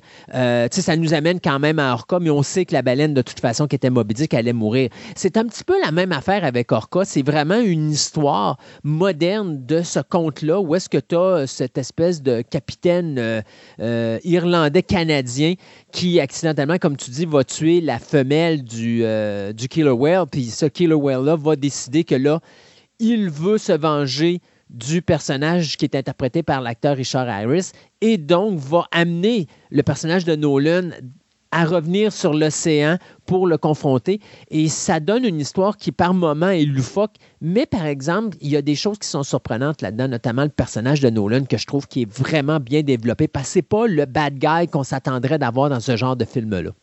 Non, ça, il aurait pu le faire un peu plus méchant, qui n'a pas de remords. Et euh, l'aspect aussi qu'il a apporté, euh, que lui aussi, sa famille est décédée par un chauffeur dans un accident de voiture. Euh, l'aspect qu'il dit, c'est là, je suis le conducteur, que, en parlant de l'orque, c'est moi qui ai tué sa famille à lui. Que j'ai aimé l'aspect visu- ben, la- l'aspect psychologique de ça, que lui aussi est arrivé à un accident comme ça, et euh, il l'a refait, et c'est à son tour d'être le méchant dans l'histoire. Ce Qui qui très- ce qui m'avait amusé, et je ne sais pas si c'est son premier film, mais c'est la présence de Bo Derek dans le film, euh, qui joue un rôle très secondaire là-dedans. Mais si je me trompe pas, je pense que c'est son premier rôle sur le grand écran avant qu'elle devienne extrêmement populaire avec le film Dev, euh, 10 pardon, ou 10 euh, avec Dudley Moore. Oui, exactement, son premier film. Fait que ça aussi, c'est Euh, amusant parce que pour quelqu'un qui aime bien revoir l'histoire du cinéma, c'est un, c'est un moment qui est quand même important, même si le film n'est pas si euh, mémorable que ça. là. Non, c'est- à 9% sur Rotten Tomato, j'ai fait le saut au début quand j'ai fait les recherches. Puis c'est- ça que je trouve dommage parce que c'est un film que je pense qu'on n'a pas catché les choses qui étaient importantes à catcher. Oui, l'histoire est vraiment euh, coup-ci, coup-ça. Je pourrais dire d'ailleurs, le, le- parce qu'il y y a une séquence qui est mémorable, la séquence où est-ce que tu vois justement, le, le- quand tu apprends que la femelle est enceinte, puis que justement tu vois le bébé tomber sur le pont, c'est très cru et c'est très dérangeant. Euh, c'est plus quelque chose, je pense, qu'il mettrait euh, au cinéma aujourd'hui. Mais euh, il y a des séquences comme ça qui sont marquantes, que certains pourraient trouver loufoques. Mais moi, j'ai bien aimé justement l'espèce de, réaction du héros qui veut pas. C'est pas parce qu'il a peur de l'orque comme tel qu'il veut pas retourner sur la mer, mais il s'en veut tellement. Lui, tout ce qu'il veut faire, c'est s'excuser. Il veut trouver une manière de s'excuser à l'orque, alors que l'orque, lui, il veut rien savoir. Lui, ce qu'il veut, c'est il veut la peau du gars qui a tué euh, non seulement sa femelle, mais son, son rejeton. Oui, et ça, c'était. euh, euh, la scène là, euh, c'est vrai qu'elle a été surprenante. En plus, qu'ils veulent mo- démontrer, au début, elle explique euh, quand il naît, en dit qu'il y a des doigts qui ressemblent plus à un humain, les bébés, que ça a fait vraiment un côté graphique très pesant euh, dès le début euh, de l'histoire euh, avec les orques. Ça, j'ai j'ai trouvé ça, c'est vrai que c'est très frappant comme, comme image. Mais l'idée, au début, quand j'ai commencé, je croyais, je savais pas s'ils prenaient ça au sérieux ou c'était une satire un peu pour les films de, de poissons comme Jaws, exemple. Mhm. Ça, j'ai trouvé, ben, de mon œil à moi, maintenant, euh, j'ai- je savais pas trop avant de, faire des recherches pour lire plus profondément, mais je, je savais pas si c'était une satire, s'ils prenaient ça au sérieux ou non, euh, dans le temps quand ils l'avaient réalisé. Que euh, je trouvais ça très spécial, mais maintenant, on voit clairement que c'était voulu pousser, mais avec une histoire qui était un peu plus spéciale de nos jours. Je sais pas dans le temps s'il avait quand même fait un des. Tu dois savoir euh, s'il y avait eu des bonnes critiques quand même dans le temps. Le, film a été démoli au niveau des critiques. Euh, il n'a pas fait beaucoup d'argent. Je pense qu'il a coûté 7 millions, puis il a fait euh, quoi, 14 ou 15 millions au box-office. Mais il s'est fait- il s'est mal fait recevoir, malgré qu'aujourd'hui, c'est un film, je dirais pas qu'il est considéré culte, mais c'est un film qui n'est pas vu de la même manière. On, on voit, euh, je pense qu'on apprécie plus le fait que le personnage principal a deux côtés. Euh, et, c'est ce deuxième côté-là, ce côté beaucoup plus humain du bad guy qu'on voit habituellement sur grand écran, où là, lui, il n'y a aucun remords. Là, notre personnage principal ici, c'est pas vraiment un bad guy. Oui, il a fait une erreur. Euh, il n'a pas écouté les gens autour de lui. Il a fait une bêtise. Puis il a vu, la, il a vu le fruit de son erreur, mais au lieu de se fâcher contre cette erreur-là, puis dire c'est de la faute de l'orque, si c'était pas tassé, ça ne serait pas arrivé. Lui, c'est vraiment, si j'avais pas fait ce geste-là, la femelle de, ce, de cet animal-là ne serait pas décédée. Et là, tout ce qu'il veut faire, du, début jusqu'à la fin du film, à partir du moment qu'il y a l'accident, tout ce qu'il veut faire, c'est trouver une manière de se faire pardonner par l'orque. Mais à un moment donné, il, voit, bien qu'il n'y a aucune chance de s'en sortir. Euh, et puis, euh, c'est lorsque les gens autour de lui commencent à, être attaqués par l'orque et à être... Euh, euh, je pourrais dire, pas nécessairement abattu, mais être mis hors de combat les uns après les autres, que là, à un moment donné, il se rend compte qu'il n'y a pas le choix. ça va finir par la mort de un ou l'autre, et c'est la confrontation finale sur l'océan. Euh, parlant du réalisateur Michael Anderson, puis c'est peut-être le, dommage parce que c'est peut-être pas le bon réalisateur qui est en arrière de cette production-là, parce que autant Anderson a fait des classiques comme Logan's Run ou L'Âge de cristal, mais autant il a fait des films qui étaient coup-ci, coup-ça. On a juste à penser à Doc Savage, The Man of Browns, euh, qui est pas mauvais comme film comme tel, mais qui est un petit peu comme Orca, c'est-à-dire que ça aurait pu être beaucoup mieux, puis c'était plus caricatural que euh, ce qu'on s'attendait d'avoir. Et c'est ce qu'on a un petit peu avec Orca, c'est un petit peu de la caricature. Oui, euh, ça ressemble à ça, euh, point de vue. Peut-être il a essayé de pousser un petit peu plus vers le. refaire comme un peu des dents de la mer dans le style. Mais pour commencer, les images de l'orque avec des images réelles. Ouais et euh, d'autres euh, qui avaient l'air d'être euh, un orque mécanique. Qu'est-ce que j'ai trouvé tannant, côté que moi j'ai observé, c'est qu'on voit clairement les scènes où ce qu'il y avait filmé dans des bassins d'eau, dans des parcs, je ne sais pas si c'est un parc d'attractions ou des orques en captivité. À cause qu'on voit que l'orque a la nageoire dessus repliée. Et là, quand, quand on le voit avec euh, mécanique, mais son nageoire est euh, droite, euh, que je trouve ça, trouvé ça très drôle en sachant que quand ils sont en captivité, ils perdent la teneur sur leur leur nageoire euh, du dessus. et, les effets spéciaux sont très répétitifs d'ailleurs, euh, que ce soit. Puis ils sont très négatifs. le visuel, il manque de finition. Tu as juste à penser cette séquence. Tu sais, juste en partant le film, tu as cette espèce de lune dans le ciel, puis là, tu vois les orques sauter dans l'eau.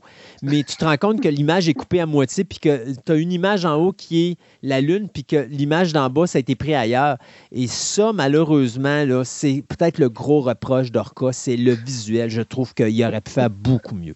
Et quand il saute, c'est tout le temps le même saut. Exactement. je pense, trois, quatre fois. Le même saut avec le même bruit d'animal.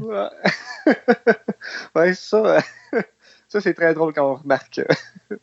qui est facile à remarquer, je trouve. c'est dommage parce qu'il y a, y, a, quand même des bonnes idées en arrière d'Orca. Puis, tu sais, il faudrait pas que l'auditoire euh, se débarrasse de ce film-là en disant que c'est un navet. C'est pas, c'est pas le meilleur des films mais il y a quand même quelque chose d'intéressant en arrière de Orca. Euh, le personnage de Richard Harris, moi, je le trouve vraiment excellent. D'ailleurs, l'acteur, Richard Harris, c'est un acteur que j'adore énormément. Tu vas le mettre dans le pire des films, puis il va trouver une manière de te faire, de, ressortir de là, puis de, faire, de te faire, de te rendre, dire, de conserver ton intérêt malgré le fait que tu regardes un film que le scénario ou le traitement n'est pas si euh, excellent que ça. Oui, mais j'avais pas vu d'autres films vraiment de lui. Ben, c'est sûr qu'on l'a vu dans. Ben, t'as vu euh, Harry Potter. Ben oui. Puis, pour moi, dans Harry Potter, dans l'univers d'Harry Potter, c'est Dumbledore. La, journée que Dumbledore, euh, que Richard Harris est mort, puis qu'il y a l'autre acteur que je me rappelle pas le nom, puis pour moi, il est inoubliable. Je veux dire, il n'est pas inoubliable, mais il est, oubliable. Donc, c'est pour ça que je me rappelle jamais de son nom. Mais l'acteur qui a pris la place de Richard Harris comme Dumbledore, pour moi, il l'avait vraiment pas. Je trouvais que Richard Harris en Dumbledore était parfait. Mais Richard Harris, c'est ça. C'est sa force. Ce gars-là est capable d'arriver dans un rôle, puis il va te le prendre et il va en faire quelque chose qui sort de l'ordinaire et qui va être unique. Donc, tu peux pas, tu peux pas oublier. Et, c'est ce qu'il fait avec Orca également. Orca, à, un moment où tu te dis, OK, le film n'est pas terrible, il y a vraiment, tu sais, le scénario est un petit peu loufoque, c'est coup-ci, coup ça Mais tu as Richard Harris qui arrive là-dedans, puis là, il te sort une prestation euh, qui, est quand même très bonne, et, c'est ce qui fait l'intérêt du film. Je me rappelle un autre film qu'il avait fait, ça s'appelait euh, en anglais Juggernaut, euh, c'était Attaque sur le Britannique, je compte Terreur sur le Britannique, ça avait été fait en 1974, où c'était la même affaire. Il, est dans ce rôle-là où est-ce que, tu sais, un film qui est pas mauvais, mais lui, il va, il va chercher quelque chose qui fait que tu es là, puis tu regardes ça, puis tu te dis, hey, il y a une prestation, il y a une présence sur l'écran qui est excellente. Et, euh, moi, Richard Harris a toujours été un acteur pour lequel j'ai toujours eu le plus grand respect. Alors, c'est sa performance qui a fait le film. Malheureusement, les effets spéciaux, comme on disait, elle a coupé un peu l'allée, euh, je trouve, du film, que c'est ça qui manque le plus. Que ce jeu d'acteur est bon, mais quand quelqu'un est moins. regarde juste l'aspect du film, euh, avec les films qu'on a de nos jours en plus, va, va pas aimer ça, malheureusement. C'est ça qui est, dommage. Et il faut pas oublier l'excellente trame sonore d'Ennio Morricone. J'ai moins, euh, ben, j'ai moins porté attention euh, à la trame sonore. Habituellement, j'essaie, mais là, bizarrement, j'ai comme passé un peu à côté. Euh, de ça que je peux pas t'en parler, malheureusement. Parce que, écoute, la musique, là, euh, t'as pas le choix. T'as beaucoup de, de, toutes les séquences au début du film avant que justement il y ait la, confrontation avec le requin puis l'orque, puis le fait que l'orque va sauver euh, un des membres du, du bateau, justement, à Nolan et tout ça c'est juste des moments musicaux. Euh, oui, à la longue, ça revient répétitif parce que tu vois que Manu Monicone n'avait pas beaucoup d'argent pour faire sa trame sonore, mais il a quand même sorti de quoi d'intéressant avec un beau thème. Mais oui, la musique d'Ennio Morricone est là. Fait que tous les amateurs de musical de Ennio Morricone, là, sa trame sonore d'Orca était quand même bien. Donc, si on y va avec euh, de 1 à 5, 1 étant le pire, 5 étant le meilleur, tu mets ça où? Euh, je vais mettre ça à 3 3,5. Euh, Vraiment, le jeu d'acteur est, bon, comme on parlait. Malheureusement, les effets coupent toute l'allée. Euh, mais, ouais, c'est vraiment ça le, plus dur euh, du film, je trouve. que, ouais, 3, 3,5. Moi, j'y vais avec un 2 parce que je trouve que oui, les interprétations sont bonnes. Le concept de l'histoire est bon. La morale en dessous est bien. Le fait d'avoir un personnage, justement, vilain, mais qui n'est pas si vilain que ça, je trouve que c'était vraiment le fun. Mais euh, on a un scénario qui, malheureusement, a beaucoup de faiblesses. Puis le metteur en scène également, que je trouve qui n'est pas à la hauteur. Là. Ça aurait pris un autre metteur en scène pour, euh, pour faire Orca d'une meilleure façon. Euh, fait que moi, je vais avec un 2 sur 5. Et il serait-tu euh, inspiré un peu de jazz pour essayer de le faire? De ton point de vue? Ben, euh, c'est un rip-off de jazz, à l'exception que là où jazz, c'est un film qui a euh, vraiment au niveau de la mise en scène une très belle technique. dans Orca, ce qui rend intéressant, c'est vraiment le fait que notre vilain n'est pas un vilain tant que ça. Puis tu vois que oui, il a fait une bêtise, mais qu'il cherche à réparer d'une manière n'importe quelle façon qu'il pourrait essayer de réparer la situation. Il essaie de se faire pardonner un geste euh, qui est irréparable, mais finalement, euh, j'aime la morale de Orca. Il n'y en a pas dans Jazz de morale. La morale dans Jazz, c'est comme si tu veux faire de l'argent, ton monde va se faire bouffer. Euh, dans Orca, ben, tu fais des bêtises, tu peux essayer de demander le pardon, mais en bout de ligne, il y a de fortes chances que tu, il faut que tu subisses les conséquences de tes gestes. Et Orca, c'est ça, cette morale-là qu'elle a. Et je trouve que c'est une bonne morale. Elle a juste été mal développée dans le film. OK, euh, malheureusement, c'est ça qui a été touché le plus.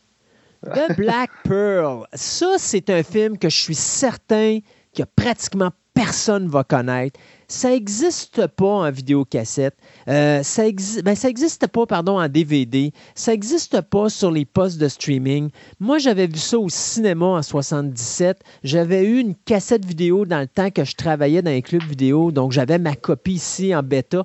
Euh, j'avais vu ça, je pense, à Radio-Canada une coupelle de fois. Et à un moment donné, je suis tombé là-dessus sur YouTube. Et c'est pour ça que je t'ai dit à un moment donné, hey, je vais te présenter un film, puis on va en parler parce que je suis à peu près certain que ça, c'est un genre de film qu'il n'y a personne qui est au courant. La perle noire de Black Pearl, 1977, un film mi-américain euh, et mi-espagnol, dont tu vas nous parler aujourd'hui, savoir, euh, mon cher Padawan, comment tu as trouvé ça?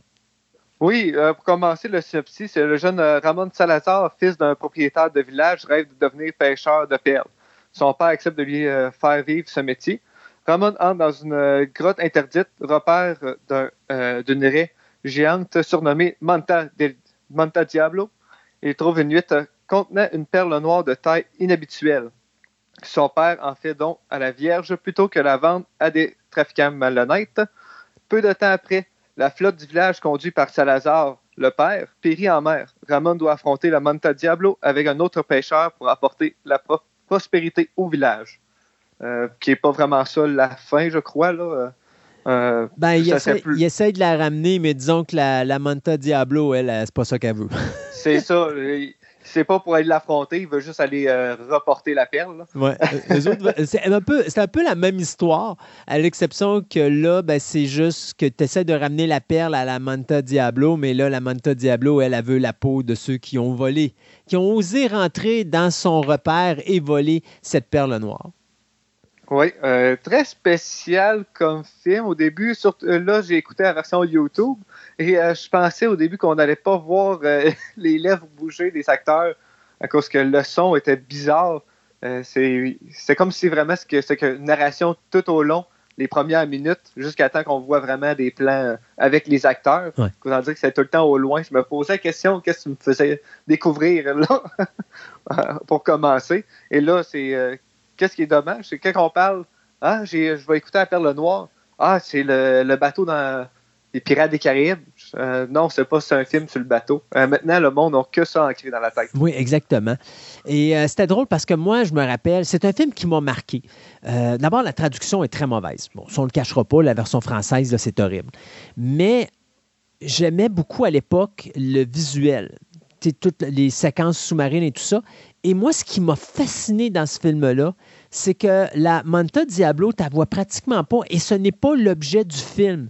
L'objet du film, c'est euh, ce jeune garçon qui va devenir un adulte. Et on se concentre beaucoup plus sur l'histoire que se concentrer sur la créature ou l'espèce de confrontation. Parce que la confrontation finale, je pense que si elle dure cinq minutes, c'est beau. Euh, c'est pas le but du film. C'est pas contrairement à Orca ou Jazz où là, tu vois vraiment la confrontation entre le requin ou l'orque et l'être humain. Là, c'est vraiment l'évolution du jeune homme dans un village espagnol, euh, qu'on pourrait dire un village marin, là, où est-ce que justement les gens, la seule façon pour eux de vivre, c'est de pêcher et d'aller chercher des perles. Donc, si tu trouves des perles, ben, tu fais de l'argent. Plus tes perles sont parfaites, plus tu fais de l'argent. Donc, justement, quand le jeune Ramon, qui voit que son village est, euh, en déficit monétaire, ils ont beaucoup de problèmes financiers, euh, on n'est plus capable d'entretenir la, flotte. Euh, on vient de perdre d'ailleurs quelques bateaux parce que justement, je pense que le meilleur pêcheur de la du village vient de décéder au début du film. Donc, on est dans le trouble au niveau du village. Et là, ben, Ramon décide de se faire apprendre par un vétéran comment devenir un nageur. Et ça, j'aimais cette technique-là. -là, tu as vraiment comment que le nageur, le jeune apprend à aller dans le fond, mais sans bonbonne d'oxygène. Donc, s'il doit aller sous l'eau, il doit être capable de garder son souffle pendant 2, 3, 4 minutes, 5 minutes. Donc, tu vois que tu as tout cet entraînement-là. Et moi, c'est ça qui m'a fasciné dans ce film-là. Puis il faut dire qu'en 77, j'avais juste 10 ans, mais ça avait capté mon attention. Pas parce qu'il y avait la, la, la, la, en question, là, la Stingray, on pourrait dire, mais c'était vraiment plus parce que c'était tout cette espèce d'évolution. Puis je voyais ce jeune-là qui devenait un adulte, puis comment qui pratiquait pour justement euh, aller pêcher. Et là, à un moment donné, ben, lui, il, découvre justement cette grotte euh, de la Manta Diablo et il est persuadé qu'il y a quelque chose là-bas d'important, donc justement des perles extraordinaires. Et lorsqu'il va rentrer là, ben, il ramène beaucoup de, de, de, perles, ben, pas de perles, mais de, coquilles. Euh, pour se rendre compte que finalement, il y a juste une coquille qui a une perle à l'intérieur, mais c'est une perle gigantesque. Et là, ben, on pourrait s'en sortir et devenir excessivement riche, mais ça va amener plus la malédiction vis-à-vis son, son, village parce que tout comme Orca ou l'orque décide de s'attaquer à la flotte pour justement faire en sorte que l'individu qui est responsable de la mort de sa femelle est obligé de retourner sur l'eau, ben là, tu as la Manta Diablo qui, elle, s'attaque euh, à il va même décimer complètement la flotte du village pour forcer la personne qui a volé la perle à retourner sur mer, la confronter pour ramener la perle, mais elle, c'est pas ça qu'elle veut. Elle, veut trouver tout simplement sa vengeance parce que quelqu'un a osé entrer dans son domaine. Oui, et en plus, quand on parle aux autres animaux, qu'on peut savoir euh, qu'est-ce qui se passe, où ce qu'elle est aussi. Exact. Euh. Et tu as ce lien, à un moment donné, tu sais, comme quand tu part de sa grotte, il y a un aigle qui protège sa grotte. Tu sais, il y avait, il y a quelque chose de beau dans, dans la perle rare, dans la perle noire, qui est beaucoup plus intéressant qu'un simple film de monstre où est-ce que tu as justement l'être humain qui est confronté à cette créature gigantesque aquatique. C'est plus que Moby, Moby Dick, puis c'est plus que Orca. C'est vraiment quelque chose que, ça, c'est juste la trame de fond, mais ce qui est intéressant, c'est l'évolution du jeune Ramon. Oui, euh, et on voit presque pas l'arrêt. Euh, je pense qu'on la voit euh, en attaque euh, deux séquences, au début puis à la fin. Puis sinon, après, on la voit juste se promener dans l'eau, je pense, trois ou quatre fois. C'est très, très peu. Puis même quand elle va s'attaquer à la flotte du village, euh, elle provoque un, un orage et un raz de marée. Donc, tu la vois pas s'attaquer. euh, tu la vois pas s'attaquer à la flotte du village. Tu vas juste voir le raz de marée ramasser les bateaux, puis c'est tout. Là.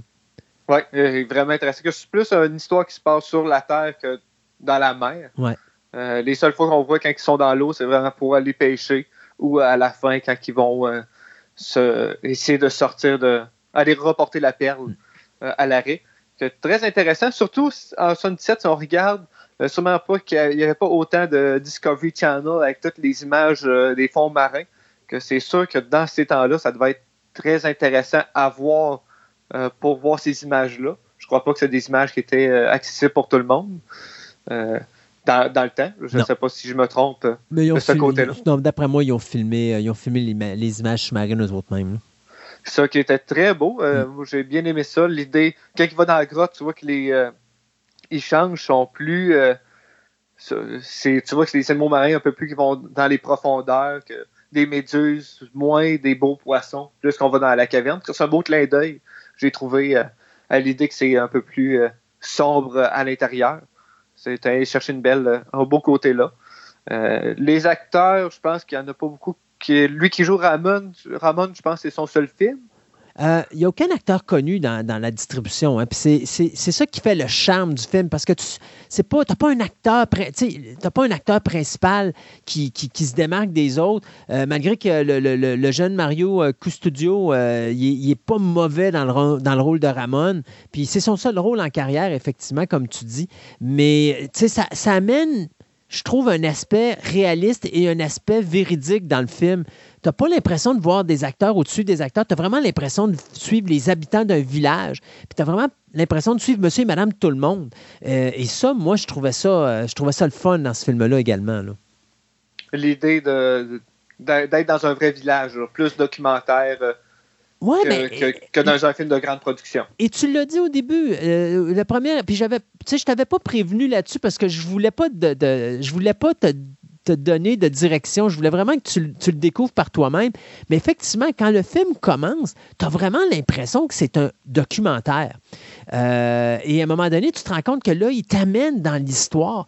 Mais le metteur en scène est un gars qui a fait beaucoup de documentaires. Donc, j'ai bien aimé cette façon-là, justement, de mixer le documentaire ou l'aspect documentaire pour comme nous amener dans, un, dans une histoire comme si c'était un conte de fées.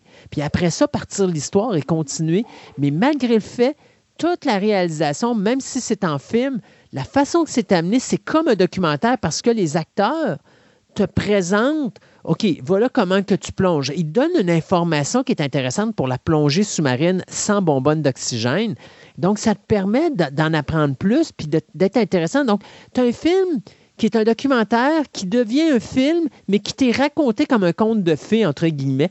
Donc, je trouvais que c'était un bon mélange bien fait euh, au niveau de la mise en scène de, de c'est Swimmer qui avait fait ça. D'ailleurs, un drôle de nom pour aller avec, euh, la- The Black Pearl. Euh, parce que le, le- le nom anglophone swim, c'est pour nager dans l'eau. Alors, je trouvais que Ouais. d'avoir le, le nom du réalisateur, Soul Swimmer, ça allait super bien avec le film.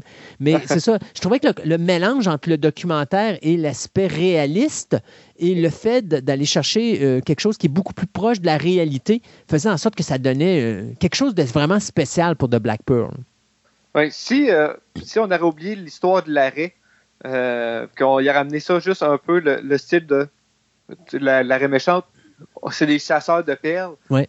Euh, on aurait pu ôter l'arrêt, puis ça aurait été su- super bon aussi euh, de ce côté-là. Euh, qu'il n'y ait pas la, le, qu'on suit jeune, comme tu dis, qu'on suit jeune, un peu style documentaire, qui va trouver des, qui cherche des perles, qui va en trouver une plus, on, garde l'idée de la grosse perle aussi, avec après essayer de la revente.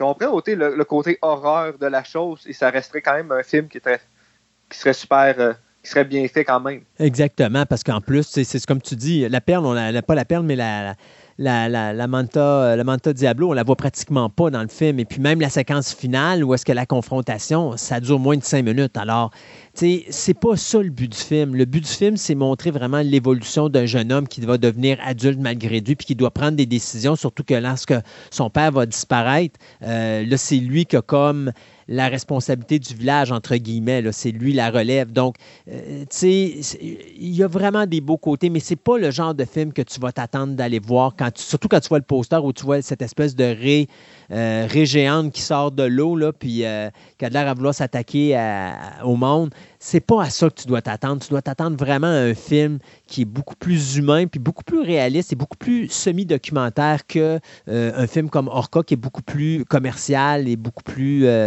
je dirais, c'est une histoire à suivre et non pas un euh, qui, est un petit peu over the top, tout comme euh, Jaws. C'est pas nécessairement des films où est-ce que tu vas avoir une histoire qui peut se passer dans la vraie vie. Dans The Black Pearl, tu peux y croire parce qu'il il garde la crédibilité, sauf l'aspect surnaturel de la euh, Manta Diablo. Euh, tout le reste, c'est quelque chose que tu pourrais t'en aller dans un village côtier en Espagne, puis vivre à travers ces gens-là, puis revivre exactement ce que tu vois dans le film. Oui, c'est ça qui est intéressant, je trouve, de l'aspect euh, du film. C'est du surplus. C'est pour amener un style d'horreur. Peut-être qu'ils l'ont. Ben, dans le temps, je ne sais pas s'ils l'ont peut-être trop poussé ou c'est. Euh, c'est où de l'idée, mais euh, là, ça reste pareil que l'arrêt est intéressante, mais ça aurait pu être sans elle, puis ça aurait été super bon aussi du même côté. puis à la fin, je me demandais si on ne sait pas trop qu'est-ce qui arrive. Euh, oui, le euh, Moreau saute sur l'arrêt pour la confronter, mais les deux disparaissent. On ne sait pas s'il est encore là ou. Euh, ça, ça, c'est le conte de Moby Dick que tu n'as pas vu, mon cher, et que je. on va s'arranger pour t'initier à Moby Dick de 19... Surtout la version 1956, qui, tant qu'à moi, est la meilleure version cinématographique de Moby Dick. Mais ça, c'est le côté Moby Dick.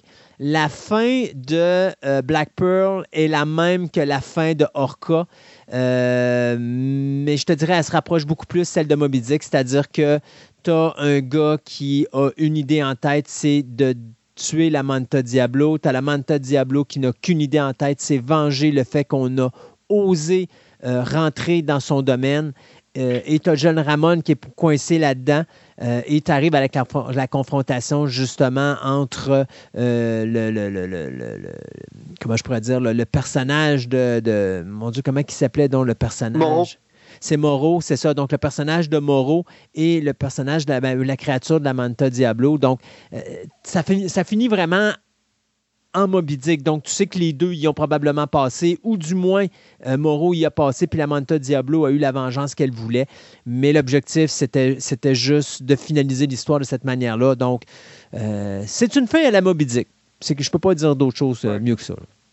Comparé à Orca, que là, vraiment, c'est l'orque qui gagne et elle, elle, quitte. Là, on voit clairement que c'est de son côté. mais là, on, on le perdait totalement. Euh, Ramon repartait euh, avec la perle et euh, allait aider son village avec, que je trouvais ça juste drôle. Ben, ah, il, a, ouais, il a racheté, racheté, une flotte complète. Puis, tu vois, moi, je trouvais ça parfait. C'est une belle fin. on recommence à, la case départ et puis les bateaux sont là. On recommence à refaire de la pêche. non, c'est un film qui, pour moi, est adéquat pour ce qu'il est. Ouais, redonner au village, à son village et non disparaître avec avec la perle. Peut-être que dans des films plus récents, euh, il y aurait peut-être eu plus cette version-là, je pense. Mais je sais pas, c'est plus dans notre. Euh, moi, je pense pas, parce que je pense que l'idée, c'était de voir vraiment euh, le, jeune Ramon passer de l'âge enfant à l'âge adulte.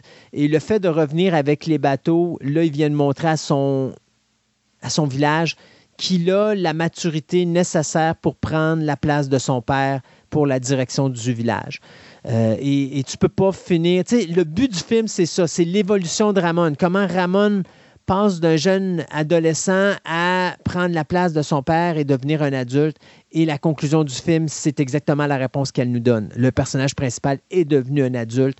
Et donc, par le fait même, euh, aujourd'hui, si tu finis pas comme ça, ben là, tu as manqué le bateau parce que ça veut dire que ton jeune n'a rien appris puis ton village va crever parce qu'il n'y a personne pour prendre la relève. C'est très, très beau point de vue. Donc, euh, euh, si on y va avec The Black Pearl, parce que là, hey, c'est haut, tu as coté 3,5 euh, Orca. Ouais, ben, Orca, c'est 3,5 à la baisse. Le, le c'est ça que je voulais dire tantôt. Mais je me suis trompé dans mes chiffres. C'est presque, presque 2. Hein? ouais, regarde, tu changes d'idée. C'était un traître, mon cher Ben ami non. Tom. J'ai juste mal expliqué mon point. Vas-y donc avec la perle noire. Je vais y aller avec un 3. Là. Un Vraiment, 3? euh, ouais. euh, j'ai vraiment aimé l'histoire. Les effets, euh, moins. On voyait vraiment que c'est du, du carton, l'arrêt, mais on aurait pu le loter, puis ça aurait été super bon. Ouais. L'idée documentaire, ça, c'est. là, c'est mes yeux de jeune qui. qui n'est pas allé trop loin dans ses films euh, écoutés. Je suis plus la nouvelle génération. Que ça a été plus dur au début, mais le point de vue histoire de base, euh, c'est très bon. C'est vraiment le, le point. euh, Peut-être que j'aurais écouté en anglais, ça a été différent, mais en français, ça a été un peu plus tough. Oui, non, effectivement. Et là-dessus, moi, tu vois, j'y vais avec un 3.5 pour l'histoire de base. Je pense que l'histoire de base est parfaite. J'y vais avec un 2.5 pour la traduction parce que c'est vraiment merdique. La traduction, ils l'ont vraiment moffé là-dedans. Euh, mais le, le film comme tel, moi, j'y vais avec un 3.5 parce que je pense que si on saute la traduction puis on est capable juste de se contenter. Puis honnêtement, le plus le film avance, puis plus tu les oublies, ces problèmes-là, parce que tu deviens captivé, sans t'en rendre compte, tu deviens captivé par ce qui se passe sur Et ça, ça prend un bon metteur en scène pour, être capable d'aller te chercher à ce niveau-là. Euh, parce que, tu sais, on ne se cachera pas. Le scénario est, est beaucoup mieux qu'Orca, mais c'est pas un chef-d'œuvre sur deux pattes. Sauf que tu as un metteur en scène ici qui a beaucoup plus d'expérience, qui sait beaucoup plus ce qu'il fait que Michael Anderson. Et donc, là, là-dessus, il a fait une belle job, M. Swimmer. Et euh, c'est pour ça que j'y vais avec un 3.5. C'est un film qui se laisse très bien regarder euh, et qui se laisse facilement regarder également par un auditoire plus jeune, ce que Orca ne peut pas faire. Là, Orca, là, en bas de, 4 de 13 ans, pensez-y pas, c'est pas recommandé pour un jeune auditoire. Mais, par exemple, La Perle Noire, ça peut être quelque chose qui peut s'écouter en famille parce qu'il y a quand même une belle moralité en arrière de tout ça. Ouais. Juste bonne chance à faire écouter ça aux jeunes s'ils ont écouté euh, les films un peu plus récents. Ouais. Euh, ça va être accrocheur. euh, Ça, ça va être plus difficile, c'est sûr. Ça, tu si t'es habitué de voir jazz puis tu tombes avec la perle noire, je vous le dis tout de suite, c'est vraiment pas la même affaire. Non, ça va être plus tough. Là. Les films de ton temps étaient, étaient vraiment pas bons, tu on va se le faire dire. Oh, non, il était bon. C'est juste qu'aujourd'hui, tu as de l'informatique, puis c'est plus facile d'en mettre du tape à l'œil qu'à l'époque où tu n'avais pas cette chose-là. Mais tu vois, trouve-moi n'importe quel film avec des animaux marins, trouve-moi une histoire plus intéressante que La Perle Noire, puis je la cherche encore. Non, ça, ça c'est vrai. Euh, La période des années 70 et 80 est forte pour ça. C'est qu'on se concentre sur le contenu avant de se, con- de se concentrer sur le contenant. Euh, et moi, le contenant, des fois, ben, c'est beau d'avoir un beau contenant, mais si vite de contenu, j'ai aucun intérêt. Alors, j'aime mieux me taper un film comme La Perle Noire que de me taper un film comme Deep Blue Sea. Mais c'est sûr que les gens d'aujourd'hui vont préférer Deep Blue Sea parce que là, il y a du sang puis ça brasse que La Perle Noire, où là, c'est vraiment plus un film, je dirais pas philosophique, mais pas loin, où est-ce que là, tu vois l'évolution d'un jeune garçon, puis la morale qui est en arrière, c'est-à-dire, on lui a dit de ne pas faire une affaire, il va le faire pareil, il y a des conséquences, maintenant, il doit réparer ces conséquences-là, comment il peut le faire? Euh, tu sais, moi, je trouve que la morale de euh, Black Pearl est beaucoup plus intéressante que des films comme, euh, comme on voit aujourd'hui. Oui, ça c'est vrai. C'est vrai dans euh, le. J'ai euh, j'ai trouvé ça dommage que lui qui apprend à plonger, on l'a pas revu par la suite. Euh, Non, mais lui il, a été, lui, a été trahi. Alors, lui, c'est sûr qu'il y a une conséquence à Ramon, et Ramon, a- la conséquence, c'est qu'il a perdu cet homme-là dans son entourage. Mais qui va peut-être retrouver plus tard, qui sait, lorsque le pêcheur va savoir que Ramon a mis à bien euh, quand même le bien-être de son village en ramenant quand même le- la, la- la flotte de bateaux euh, chez lui. Mais je pense qu'en bout de ligne, il a été, euh, il a été trahi, puis cette trahison-là, il ne peut pas la pardonner. Ouais, c'est vrai que l'antre de la, de la Monta Diablo, c'était vraiment une place que les pêcheurs ne pouvaient pas aller. C'était un pacte qu'ils avaient fait, qu'ils ont, il a brisé le pacte a- avec la créature et les pêcheurs pour euh, le bien euh, de, de la, de la pêche. Merci beaucoup, mon ami Tom. Euh, merci beaucoup à toi. Hey, ça devait pas être facile, ceux-là. Hein. Je n'ai pas été cute avec toi là-dessus. Là. Non, j'aime ça. Ouais. C'est intéressant. C'est le fun de sortir un peu des sentiers battus, d'aller dans les euh, ben, vieux. C'est Jazz en 75, euh, on, on l'a vu, mais là, c'est de sortir des sentiers battus, euh, qui n'ont pas des bonnes notes sur euh, les sites actuels ou aucune à cause que ça a passé sous le radar. C'est intéressant d'aller chercher ça, que ça donne du, du développement à, à notre esprit, à voir l'évolution de- des films aussi. J'ai trouvé ça très intéressant. La prochaine, la prochaine fois qu'on ira sous l'eau, on parlera de Moby Dick.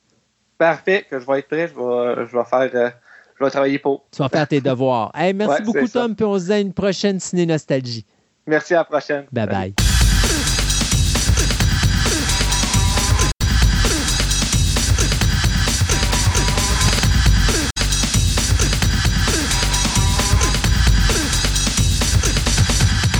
Ce segment de nouvelles vous est présenté par Vidéo Centre-Ville, le plus grand club vidéo répertoire de la ville de Québec.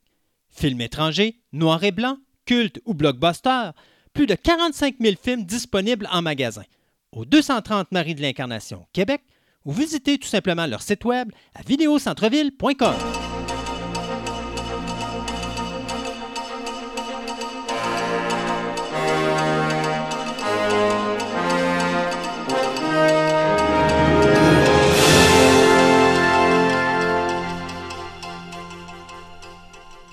Et pour ce deuxième segment de nouvelles, bien, tant qu'à parler de Netflix, on va continuer. Euh, un renouvellement, une cancellation au niveau des suites de films. Tu avais dit qu'il n'y avait pas de cancellation. Mais non, non, mais je veux dire, dans les séries télé, là, on parle de films. Euh, D'abord, on va parler de Six Underground de Michael Bay. Merci, il y a enfin quelqu'un qui a été qui a osé dire que Michael Bay était très mauvais au niveau de la réalisation, puisque bien que le film de Six Underground soit le quatrième plus grand film fait par Netflix à avoir été visionné. On parle de 83 millions de personnes en dedans de quatre semaines. On a décidé tout simplement de ne pas continuer euh, cette série-là. On voulait faire de Six Underground le, Fast and Furious de Netflix, mais il faut croire que le, mettons, le, le- le- le haut dirigeant de la programmation chez Netflix a dit qu'il y a tellement eu de mauvaises critiques au niveau de la mauvaise qualité de Six Underground qu'on a décidé de ne pas continuer avec cette histoire-là. Et donc, eh bien, c'est terminé pour M. Michael Bay. Je ne pourrais pas faire, euh, ou il ne pourra pas faire plutôt de suite euh, de, euh, de son film original et probablement d'avoir une carrière à Netflix parce que euh, je pense qu'après ce qu'il a donné comme. Tu sais, il est temps enfin que quelqu'un se rende compte que Michael Bay, il est là pour ramasser le cash puis qu'il fait n'importe quoi.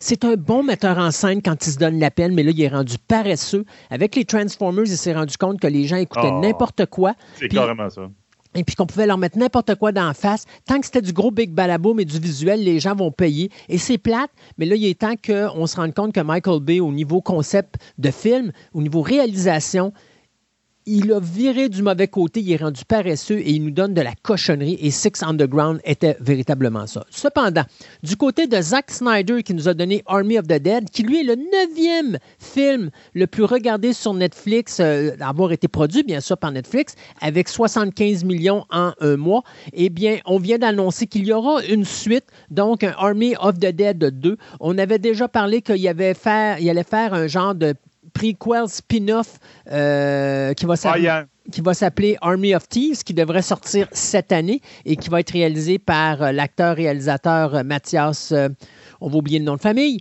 Mais cependant, on a également une série animée qui s'appelle Army of the Dead Las Vegas, qui, lui, va raconter les origines du personnage de Scott qui est interprété dans le film original par Dave Bautista. Vous devinerez qu'avec le fait que tout le monde meurt à la fin de Army of Darkness, à l'exception de deux personnages, ben, il y a de fortes chances qu'on prenne de nouveaux personnages pour Army of the Dead et que cette suite bien, sera reliée probablement à l'un des deux derniers survivants qui, lui, eh bien, on apprend au- à la toute dernière image qu'il a été mordu euh, lorsqu'il a été à Las Vegas et donc qu'il transporte avec lui le virus des morts-vivants. Donc, il y aura un Army of the Dead numéro 2 probablement dans les alentours de 2023.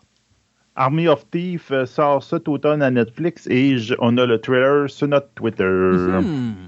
Ça, ça a pas l'air intéressant. C'est le, c'est le voleur qui ouvrait le coffre dans Army Ouais. of, Dead. Là, qui- Il est encore dans le coffre. Ben, c'est comme avant qu'il se rende dans le coffre, c'est un prequel. donc, euh, ça. Bon, c'était pas le personnage le plus intéressant de la gang, mais bon. On verra. Euh, on verra bien. Euh, tu sais, quand tu dis que des fois, il y a des.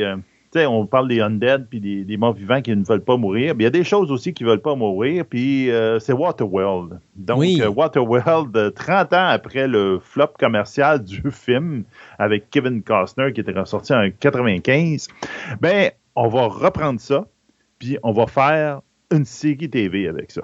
Ce qui On est va pas faire mauvais. une suite en Une série télé. C'est ça. C'est encore mieux, c'est ça. On va faire une suite qui va se passer 20 ans après la fin du film initial. Donc, c'est euh, Dan euh, Trachtenberg, Ouais. dont il doit Discover Field Lane et The Boys, qui va être attaché au projet. Donc, ça va être quand même intéressant. À- En ce moment, ils ne savent pas encore 100% comment que le show va se présenter. Ils sont en train de le construire, etc. Mais euh, On ne sait même pas si Kevin, voyons, euh, Kevin Costner va être de retour. Non, c'est ça, comme c'est une suite qui se passe tant d'années après, ben ça se pourrait. Quoi qu'à la fin du film, il s'en allait. Donc là, on- c'est peut-être qu'on va le voir un petit caméo à quelque part, la même. Mais on dit qu'on Euh, va suivre les aventures des personnages du film original. Donc, C'est ça. il y a des chances jeune qu'il soit là. Puis, dis-toi une chose, Kevin Costner est rendu à la télévision avec Yellowstone maintenant. Alors, moi, ça ne me surprendrait Mm. pas de le voir dans un projet comme ça, qui va être de toute façon, je crois, présenté pour, euh, je crois que c'est pour euh, à Peacock que ça va s'en aller? Eh, c'est pas sûr encore. Ils savent plus ou moins. C'est Fox qui va le faire. Ils veulent le faire en- avec Paramount, là, euh, Universal, Universal Television, mais ils savent pas. En ce moment, il n'y a pas de streaming attaché. Mais probablement, je te dirais que ça va finir à Peacock, mais on ne le sait pas présentement. Si là. tu veux du budget, c'est le faut que t'ailles. C'est ça, ça va dépendre. Là, je te dirais qu'ils sont en stage pour en train de négocier. Mm. Là. C'est- Il dit ah, regarde, euh, qui c'est qui veut la, carotte, puis là, regarde, tout le monde va lever la main pour savoir euh, qui c'est qui va aller, où est-ce que ça va aller. Euh, donc, on s'en rappelle pour Waterworld, ben, euh, on suivait un personnage principal qui était joué par Kevin Costner, qui était le The Mariner, qui était un, un mutant demi-poisson, on peut dire demi-humain, qui en fin de compte euh, protégeait une femme et un enfant dont l'enfant avait sur le dos écrit une, une carte qui menait vers le- les, terres sèches, comme on appelait, parce qu'on est dans un monde où toutes les calottes euh, glaciaires ont fondu, puis tout, tout, tout avait été enterré en dessous de l'eau. Ce qui tombe très, très bien avec les réchauffements climatiques qu'on voit présentement. Donc, euh, je te dirais, c'est d'actualité, puis ça peut être intéressant. Donc, euh, oui, ben, moi, je verrais bien une série de même. Puis avec les nouvelles séries, là, tu peux faire des affaires avec les nouveaux euh, types de séries, puis tout, tu peux faire quelque chose de super intéressant. hein. Exact. Euh, tant qu'à parler de M. Trachtenberg, euh, ben, juste vous dire également qu'il, en plus de ré- réalisateur sur euh, Waterworld 2, ben, il est également euh, réalisateur de Predator 5 qui va s'intituler Skull. Donc, le film qui va probablement. Écoute, ça fait quatre ans que Trachtenberg travaille là-dessus. Euh, on dit que c'est un film qui va être un mix entre le Predator original de 85 avec Arnold Schwarzenegger et euh, du Revenant qui mettait en vedette Leonardo DiCaprio.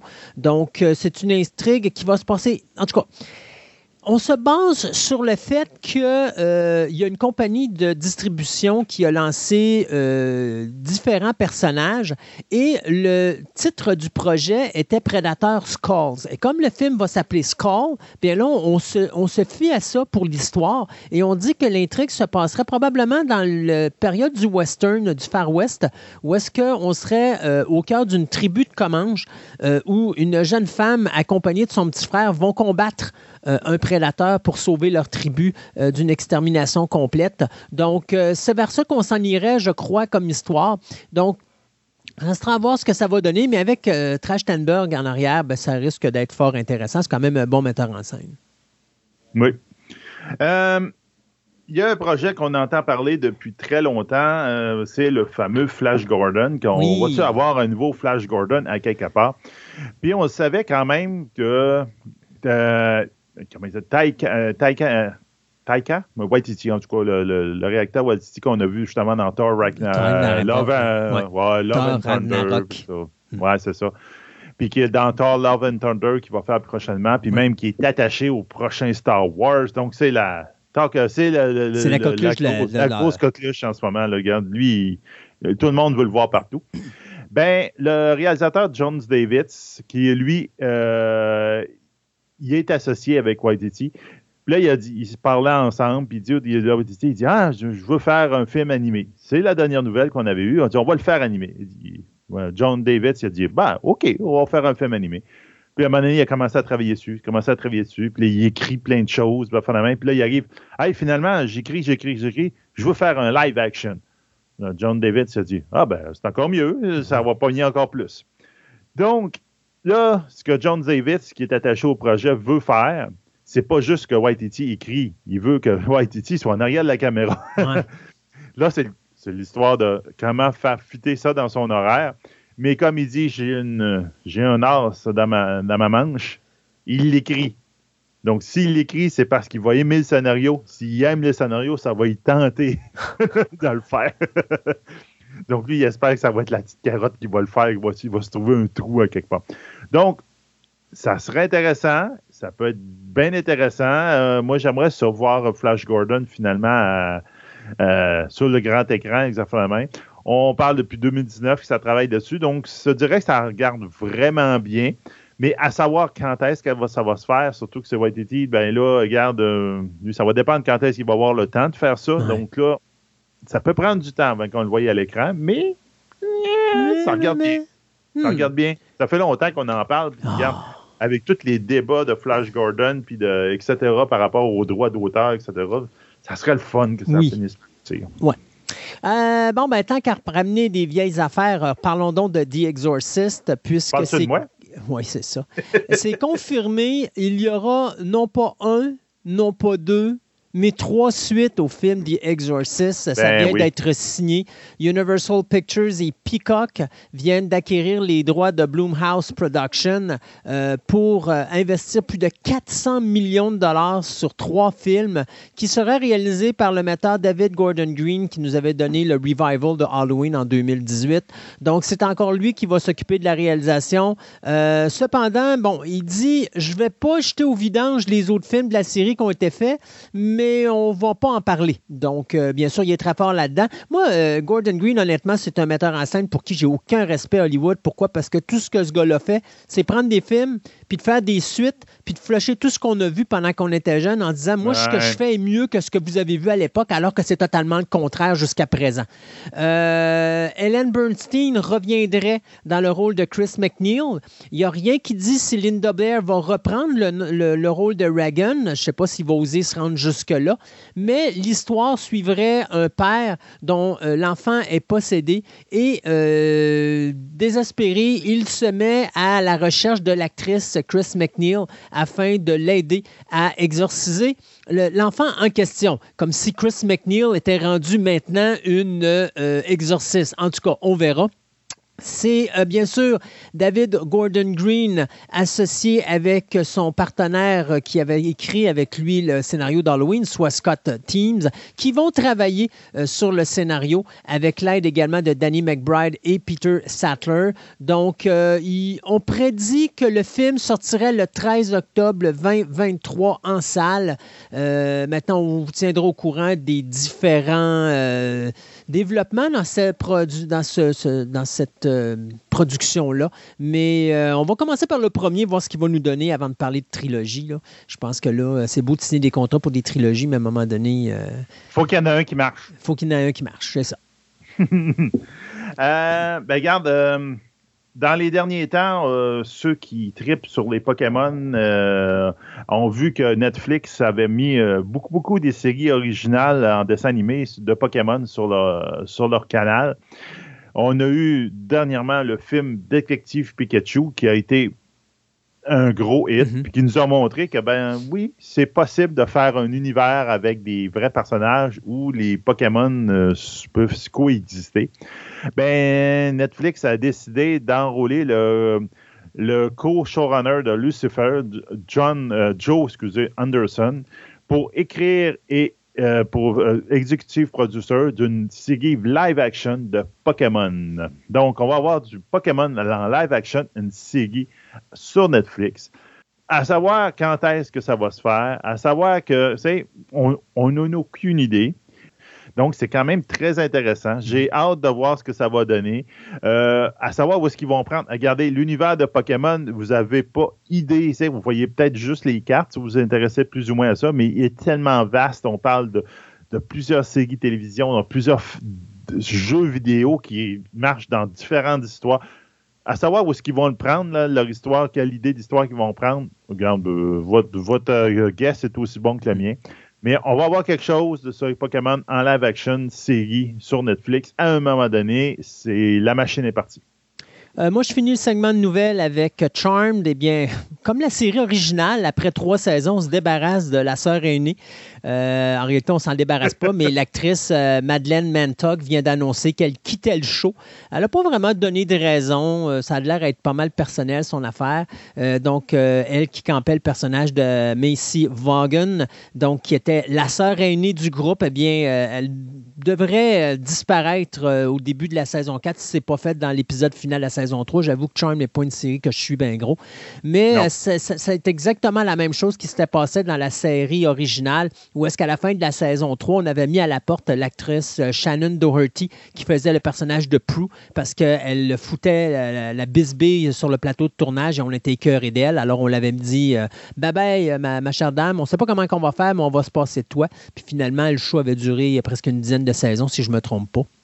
Donc, euh, restera à voir ce qui va se passer. Est-ce qu'on va ramener une troisième sœur inconnue comme on a fait dans la série originale ou est-ce qu'on va se servir de cette euh, cousine qui est apparue dans la dernière saison, soit Joséphina, et que c'est elle qui va faire la troisième euh, parce que tu sais que les charms, là, ça, fonctionne avec les trois sœurs. Hein. Il faut que les trois sœurs aillent soit une à côté de l'autre pour que le pouvoir fonctionne. Alors, est-ce que ça va être Joséphina qui va faire, qui va être la cousine des sœurs, qui va être le lien qui va permettre aux sœurs de revoir leur pouvoir, ou encore on va faire comme on a fait dans la série originale, puis découvrir euh, Rose McGowan quelque part. C'est ça. Alors, euh, vous le saurez euh, au début de la quatrième saison qui est prévue au début de 2022 aux États-Unis. Donc, je vous dirais probablement les alentours de février-mars. Donc, Charmed, eh bien, on revit euh, ce que l'on a vécu dans la série numéro 1, c'est-à-dire, il y a une sœur de moins dans le regroupement. C'est un remake. C'est un remake, exact. Euh, donc, nous, on s'arrête euh, le temps de chronique. On vous revient en fin d'émission avec notre table ronde et parler de ce qu'on a mis sur notre Twitter.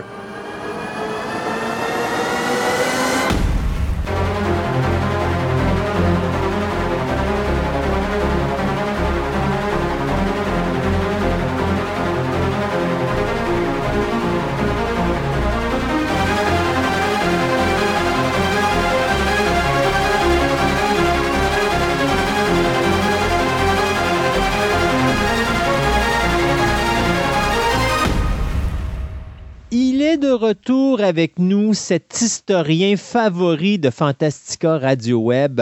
Euh, je me rappelle quand on a fait sa présentation, on parlait de pandémie et soudainement, il a eu un oubli important. Et je pense qu'aujourd'hui, il veut corriger cet oubli, n'est-ce pas Pascal, puisque tu vas nous parler de cette pandémie qui est survenue en 1918, une pandémie d'influenza. Bonjour cher ami. Bon matin. Donc, on est en 1918. Qu'est-ce qui va amener à cette euh, pandémie-là? Ben, essentiellement, euh, c'est plusieurs facteurs qui vont, euh, qui vont mener à, une pandémie. Initialement, ça avait commencé avec quelques épidémies, mais on va se faire une petite remise en contexte pour ça. Il était temps que j'aborde ce sujet-là, d'ailleurs, pendant que c'est encore d'actualité. C'est ça qu'on appelait la... Mon Dieu, c'était quoi? La grippe espagnole? Oui, puis ça, je vais revenir sur le sujet un petit peu plus tard, mais le terme est très erroné. OK. Donc, une petite remise en contexte. On est en 1918. Euh, en Europe, la Première Guerre mondiale change euh, drastiquement déjà. Euh, dès la fin de 1917, la, Russie a signé un armistice avec l'Allemagne, étant donné le résultat de la, de la, révolution russe et la prise de pouvoir des bolcheviks. Ça, on va y revenir sûrement dans une future chronique probablement dans un bon petit bout de temps.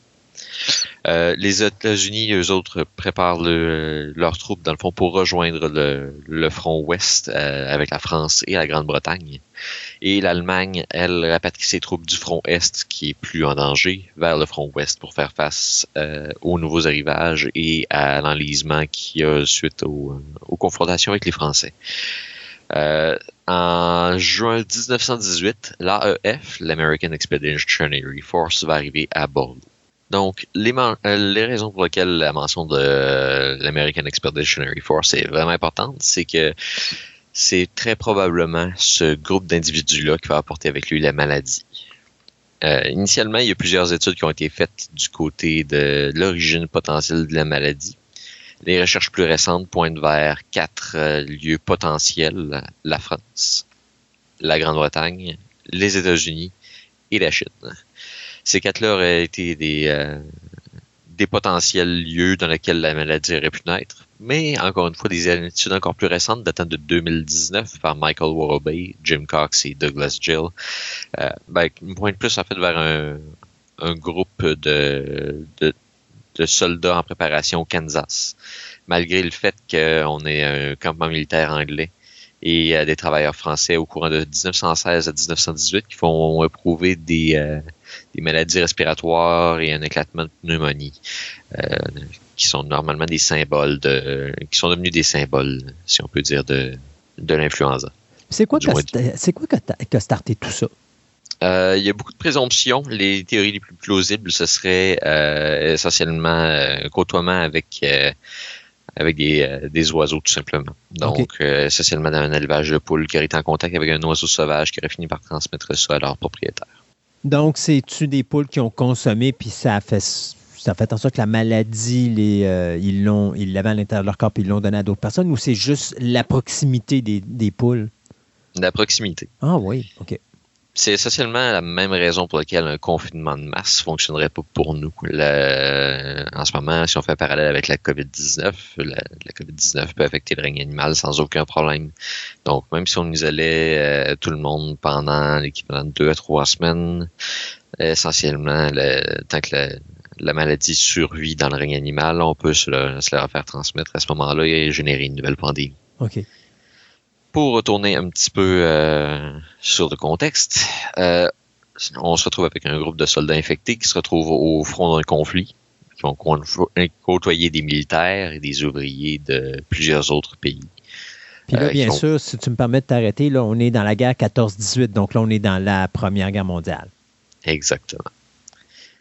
Donc, avec les mouvements à travers le continent, même si euh, on, perçoit un peu plus la Première Guerre mondiale comme une guerre d'enlisement, euh, une guerre de tranchées. Il y a quand même des mouvements de troupes par voie de train, par bateau, euh, pour les emmener sur les divers fronts au courant de la guerre. Donc, automatiquement, ça va répandre le nombre de cas. en plus, les conditions de, de la guerre, normalement, euh, guerre de tranchées, hôpitaux de fortune. Donc, on se retrouve avec de l'eau stagnante dans les tranchées relativement hautes. On peut en avoir jusqu'aux genoux, jusqu'à la taille.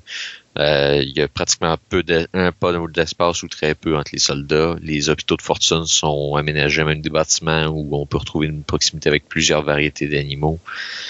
Les conditions étaient parfaites pour répandre la maladie. Puis en plus, euh, dis-moi si je me trompe, mais tu sais, si, mettons, tu as un combat entre, mettons, la France et la Russie, puis c'est dans, la tranchée, ben à ce moment-là, eux autres, il y a des morts, puis ils ne peuvent pas nécessairement déplacer les morts. Donc ça, ça amène une autre problématique avec ça, parce que tu as la décomposition des cadavres et tout ça. Donc ça, ça amène d'autres maladies par-dessus cette pandémie-là. Oui, c'est entre autres une des raisons pour lesquelles ça peut aller non détecté pendant un certain temps. Hmm. Euh, mais étant donné le, mouvement à la fin de leur, euh, euh, le mouvement au travers de l'Europe et le, leur retrait graduel des troupes à la fin de la guerre entre 1918 et 1919, la maladie arrive à se répandre dans le monde entier et très rapidement d'ailleurs.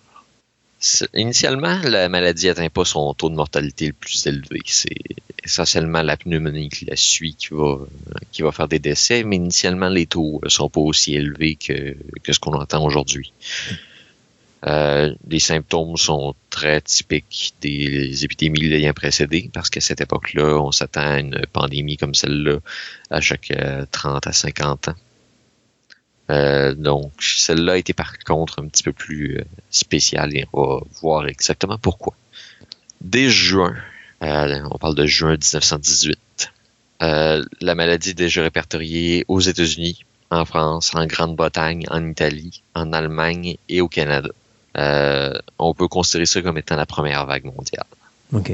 Euh, par contre, on a la deuxième vague en septembre, 2010, euh, en septembre 1918 qui fait en sorte que la mortalité grimpe et atteint son espèce de paroxysme, allant jusqu'à 5% de taux de mortalité.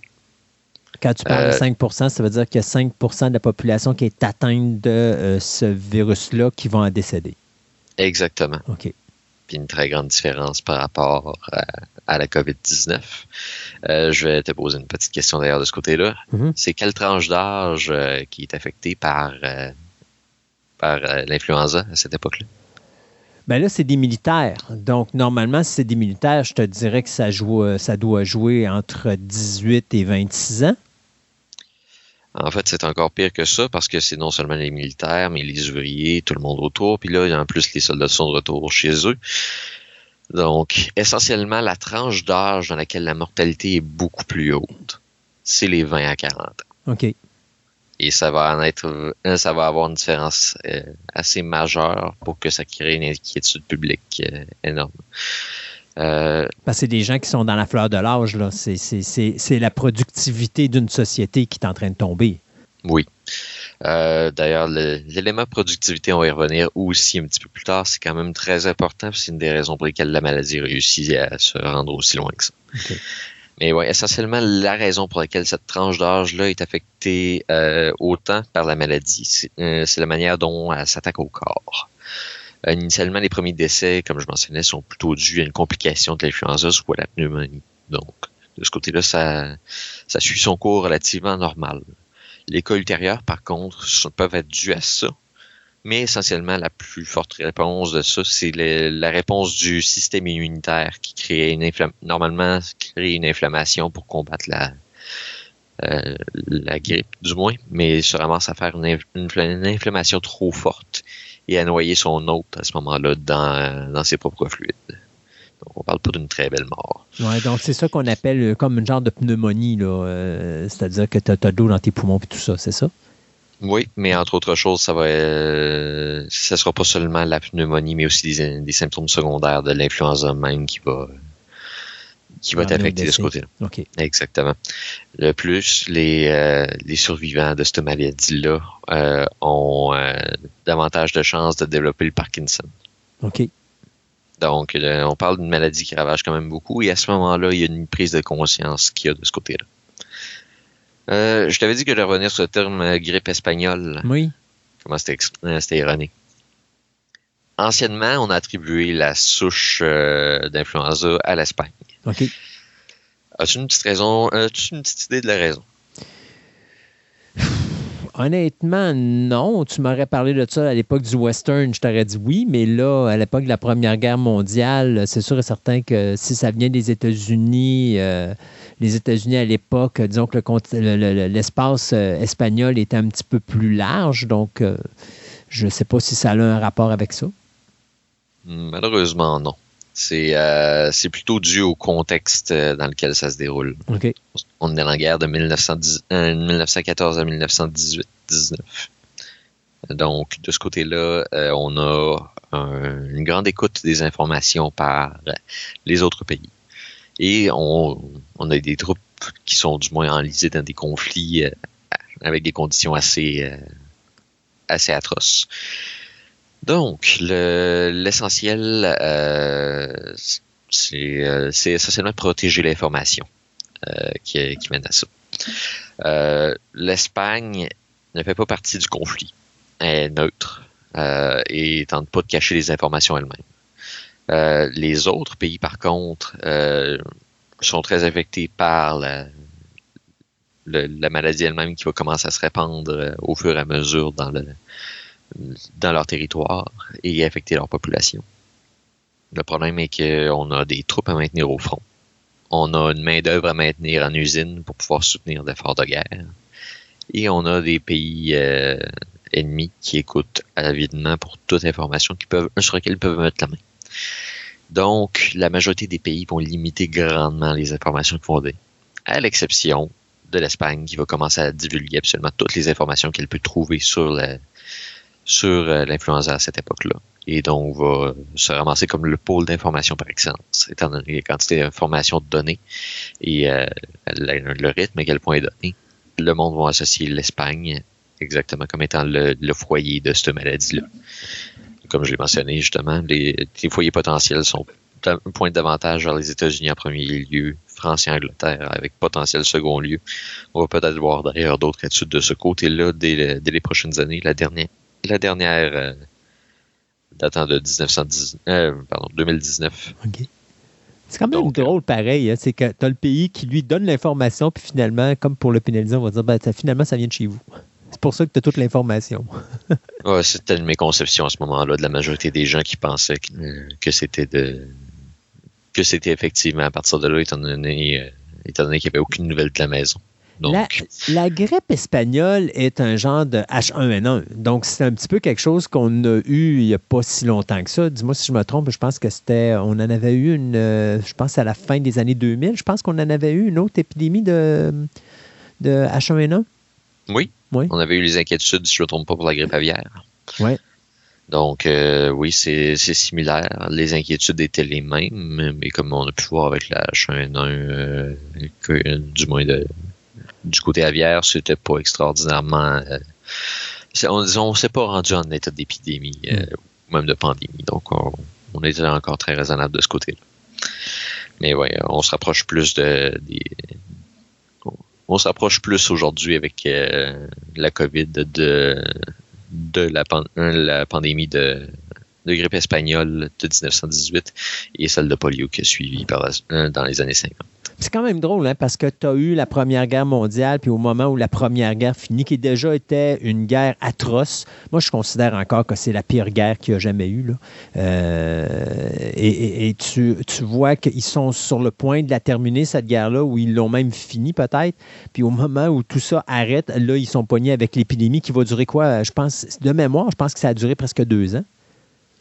Euh, oui, on peut considérer que la pandémie va se terminer en 1920. Euh, Donc, euh, va durer le début 1918 pour les États-Unis. D'ailleurs, c'est dans les premières semaines de 1918 que les premiers cas sont censés. jusqu'en à peu près juin-juillet 1920. Donc, de ce côté-là, on se, retrouve dans le fond avec des informations qui ont été cachées euh, par les gouvernements pour continuer l'effort de guerre. Ça menait à certains problèmes une fois que la paix s'est installée. Euh, après avoir géré le conflit, euh, les gouvernements qui se sont tués pendant la guerre ont commencé à donner de l'information quant à la maladie et à diriger, dans le fond, une espèce, du moins du mieux qu'ils pouvaient, parce que cette époque-là, on était loin d'avoir les, les supports gouvernementaux comme on a aujourd'hui. Euh, médical, peut-être? Entre autres choses. Ça, d'ailleurs, je pourrais en parler longuement. L'installation de l'assurance, euh, euh, de l'assurance emploi, assurance chômage et assurance santé qui se sont installés euh, beaucoup plus tard chez nous, mais qui ont commencé, qui ont commencé leur ébauche justement dans le coin de 1919 au Canada. à, cause de cette pandémie-là? Entre autres choses, oui. Mais euh, oui, on a eu des d'énormes problèmes à ce moment-là. C'était, euh, disons que nos avancées médicales étaient loin d'être ce qu'elles étaient. Euh, l'organisation n'était pas ce qu'elle était non plus. et on va revenir à ces conditions-là un petit peu plus tard, encore une fois, parce qu'il y en a long à dire. Mais essentiellement, le fait que l'information ait été masquée, ça a grandement réduit la confiance du public à l'égard du gouvernement et gérer des engendrer des mouvements euh, qui s'opposaient aux régulations en place. D'ailleurs, on peut faire un très beau parallèle euh, avec ce qu'on connaît aujourd'hui, mais il y avait à l'époque euh, beaucoup, beaucoup de personnes qui s'opposaient aux masques, précisément dans les grands centres américains, notamment à San Francisco. à cette époque-là, dans le fond, un groupe de personnes s'était opposé en 1910, 1918 dans le coin de septembre lors de la deuxième vague euh, au port du masque s'est organisé la Anti-Mask League, euh, dont euh, les membres sont plutôt difficiles à comptabiliser étant donné sa courte durée de vie. la manière de gérer était très différente à, cette époque-là, a réussi à manifester, à accumuler une foule de 5000 à 6000 personnes pour manifester contre le port du masque. pour contrer ce mouvement-là, les municipalités ont adopté des lois beaucoup plus draconiennes. Donc, pour la plupart, il y avait une amende entre 5 à 10 dollars, qui était une une assez bonne somme à l'époque euh, qui leur était donnée. ou encore un emprisonnement de 8 heures à 10 jours, tout dépendant de la sévérité du cas. La plupart du temps, quand la personne était incapable de payer une amende, elle allait se ramasser au moins un, un, emprisonnement de 48 heures. Euh, il y a aussi certaines villes qui ajoutaient la publication du nom de l'individu ayant enfreint l'ordonnance dans un journal local. Euh, mais oui, essentiellement, ces mesures-là vont faire en sorte que les prisons vont être euh, vont déborder. Ah, ils, vont être, ils vont être euh, débordés et euh, il y a plusieurs personnes qui vont, qui vont il y a plusieurs policiers qui vont avoir des chiffres doubles pour pouvoir maintenir l'ordre, mais essentiellement, ça va avoir son effet escompté et la anti-league mask va disparaître très rapidement. On parle d'à peu près combien de décès dans, dans, cette... Parce que là, on est rendu à la deuxième vague, là. Euh, on parle à peu près combien de décès euh, global dans le monde? Ah, ça, je vais, lui, je vais y revenir à la fin complètement. On va faire un merveilleux bilan pour, euh, pour la conclusion de ça et je vais comparer avec les statistiques des morts de guerre. Donc, on va voir à quel point ça a été dévastateur et quel pourcentage de la population mondiale y est passé.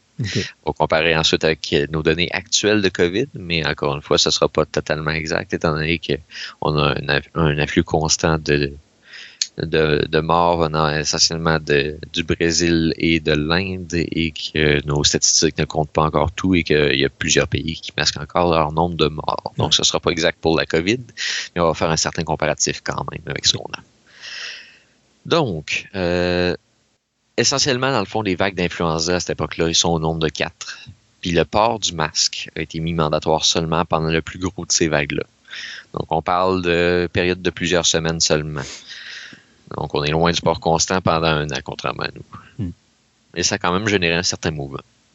Euh, parlant du masque, je pense qu'il est temps de parler des affiches que j'ai réussi à trouver par, par rapport à l'époque. J'en ai une d'Alberta, datant de mi-1919, et une autre qui date de fin 1918, de British Columbia. La première affiche euh, d'Alberta, quand même assez intéressante. Euh, c'est essentiellement euh, divisé en deux sections. Euh, avec un grand titre, euh, l'épidémie d'influenza euh, d'Espagne, euh, mentionnant que cette maladie-là était très facile à répandre et qu'elle entraîne une pneumonie sévère, qu'il n'y a aucun médicament qui peut contrer cette, cette maladie-là, qui recommande fortement de se tenir loin de tous les, de tous les rassemblements publics et de tout, tout endroit où il pourrait y avoir une foule de garder sa, bouche couverte, euh, sa bouche et son nez couverte lorsqu'on tousse ou qu'on éternue. Euh, et que s'il y a un malade dans une maison, de l'isoler dans, dans, une, dans une salle par lui-même. Que cette salle-là devrait être chaude mais bien ventilée. Et que n'importe quelle personne s'occupant du malade devrait porter un masque lorsqu'il rentrerait dans la, dans la pièce. Élément bien important, la deuxième partie du, euh, de l'affiche montre comment faire un masque à trois épaisseurs à partir de à partir de tissu tout simplement. Et comme quoi qu'on n'a pas rien, rien réinventé avec la COVID. Quand la maladie se répand de la même manière, disons qu'on n'a pas besoin de réinventer la roue. Surtout que la, la COVID elle-même se, se, répand davantage par voie aérienne, comme on a pu voir. Donc, le, masque fait une très, très grosse différence pour nous et le fait qu'on applique un peu plus les normes de sécurité, malgré malgré les manifestations qu'on a pu voir, euh, ça a un effet assez grand, comme on va y revenir un petit peu plus tard. Mais essentiellement, c'est le Provincial Board of Health qui avait publié ces affiches-là et qui les a répandues le plus qu'il pouvait. Euh, D'ailleurs, dès qu'on cherche pour cette affiche-là, on va retrouver cette affiche-là très aisément sur Google, mais le background est toujours différent. Donc, on, on voit à quel point ça s'est répandu vite. Euh, mais essentiellement, c'est là où il y a une organisation qui commence à bouger un petit peu plus du côté des provinces pour organiser leur, euh, réponse du côté santé. Moi, je me euh, rappelle, je me rappelle à un moment donné, j'avais vu un article justement là-dessus, puis j'avais vu une espèce de, de page couverture d'un journal dans lequel il disait que les gens qui reniflaient pouvaient être arrêtés. J'ai-tu bien lu? Parce qu'il disait, mettons, c'était un l'article, je pense, qu'il disait genre open face sneezers euh, ou quelque chose du genre qui devait être absolument arrêté ou qui pouvait être arrêté. Euh, c'est quelque chose que j'avais vu dans un, je pense c'était un, journal américain que j'avais, lu ça. Ça m'avait vraiment amusé à l'époque parce que je me disais, voyons, tu peux faire pas de bon sens, c'est pas parce que quelqu'un. Mais je comprenais pas la gravité. Aujourd'hui, on a passé à travers la, la COVID, fait qu'on on comprend un peu plus la gravité, mais tous les gens qui n'avaient pas de masque ou qui étaient pas, qui étaient tout simplement, qui n'avaient rien du tout sur le visage, mais qu'à un moment donné, ils montraient des symptômes de grippe puis qui ne faisaient pas attention pour se protéger, pouvaient être arrêtés. Alors, euh, ça, ça c'était quelque chose aussi qu'on avait vu à l'époque, je suppose. Euh, oui, d'ailleurs, il y a plusieurs théâtres qui mentionnaient que le tousser, éternuer ou renifler était interdit. OK. Si tu toussais ou reniflais euh, ou encore euh, éternuer, ouais. il fallait que tu le fasses dans un mouchoir. Et si ça s'était répété, tu devais quitter le théâtre. Autrement, la police allait venir te chercher. C'est fou. Oui, mais à ce moment-là, il fallait avoir des mesures comme celle-là ben parce que euh, quand on regarde la COVID par rapport à ce qu'on a à l'heure actuelle, la manière dont c'est géré, c'est de la petite bière. Puis on va y revenir dans les statistiques un petit peu plus tard, mais oui, on s'en tire très bien. Euh, si on retourne du côté de l'autre affiche, celle de British Columbia, euh, celle-là date du 19 octobre 1918. c'est une public notice, donc je vais la lire en anglais rapidement. Notice is hereby given, in order to prevent the spread of Spanish influenza, all schools, public and private, churches, theaters, moving picture halls, pools, rooms, and, and pool rooms and other places of amusement and lodge meetings are to be closed until further notice. All public gathering consisting of 10 or more are. Donc, les rassemblements publics dans tout lieu euh, dans lesquels on peut voir euh, plusieurs personnes, donc euh, que ce soit théâtre, salle de pool, euh, donc salle de billard, des églises, tout ça s'est retrouvé fermé. Et éventuellement, ça a mené à une autre qui a mené à la fermeture de tous les magasins non essentiels. On est encore avec les mêmes normes, mais à l'époque, ça avait fait une bonne différence, suffisamment pour enliser la, la maladie. Comme ça, comme on peut voir, ça date du 19 octobre, donc c'est vers la fin de la deuxième vague s'est avéré être la pire. Mais essentiellement, oui, on a encore les mêmes mesures aujourd'hui parce que ça a, ça a fait ses preuves hmm. euh, à cette époque-là. Hmm. Comme on dit, on n'apprend pas un singe à refaire des grimaces. Exactement. Donc, euh, la ressemblance aux, conditions actuelles ne se limite pas là. Euh, si on regarde davantage les statistiques sur lesquelles j'approche, on, achève ce segment-là.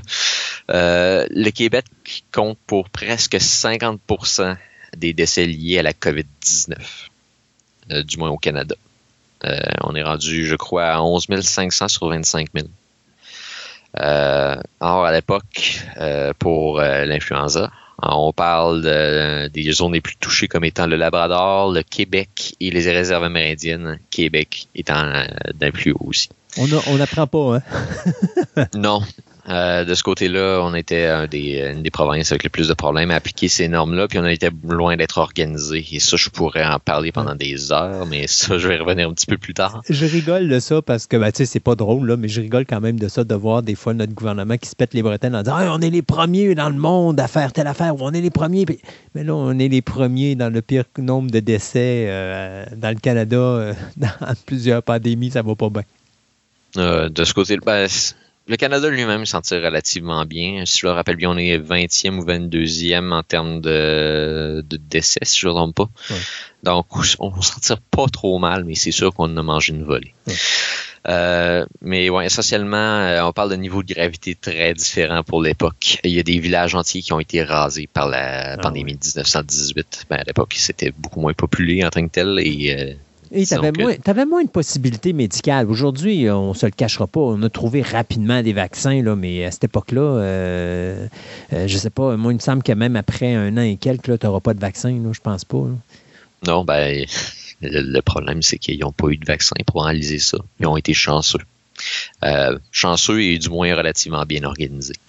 Parce que les, les, manifestations et les oppositions se sont tuées assez rapidement en voyant le nombre de décès et tu as moins de population. On se le cache pas. Tu viens de passer à travers d'une des, guerres les plus meurtrières de l'histoire.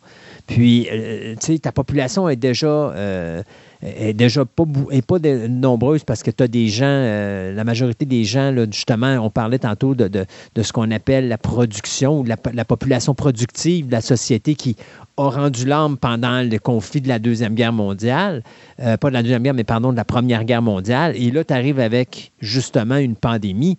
C'est sûr et certain que c'était plus facile à gager au niveau populace parce que justement, tes gens, quand ils restent, tu sais, ils restent pas comme nous autres dans des blocs appartements, là, ils sont quand même assez, distancés comparativement à aujourd'hui où là, les gens, il y a tellement de monde qui vivent un par-dessus l'autre. Ah, ça dépend. Les grands centres comme Montréal, à ce moment-là, ils prennent euh, le plus gros de le plus gros de la pandémie sur eux. À ce moment-là, on... parce que là, c'est des métropoles, mais je veux dire, tu comprends qu'en général, ta population euh, euh oui, est très dispersée. Est très dispersée. Alors, ça aide énormément à contrôler ta pandémie. Oui, c'est sûr. Surtout qu'à l'époque, euh, c'est niaiseux, mais on est en début, 19, en début 1900 et le, Québec accuse un retard énorme pour plusieurs raisons, notamment son enclavement dans un système plus féodal pendant très longtemps.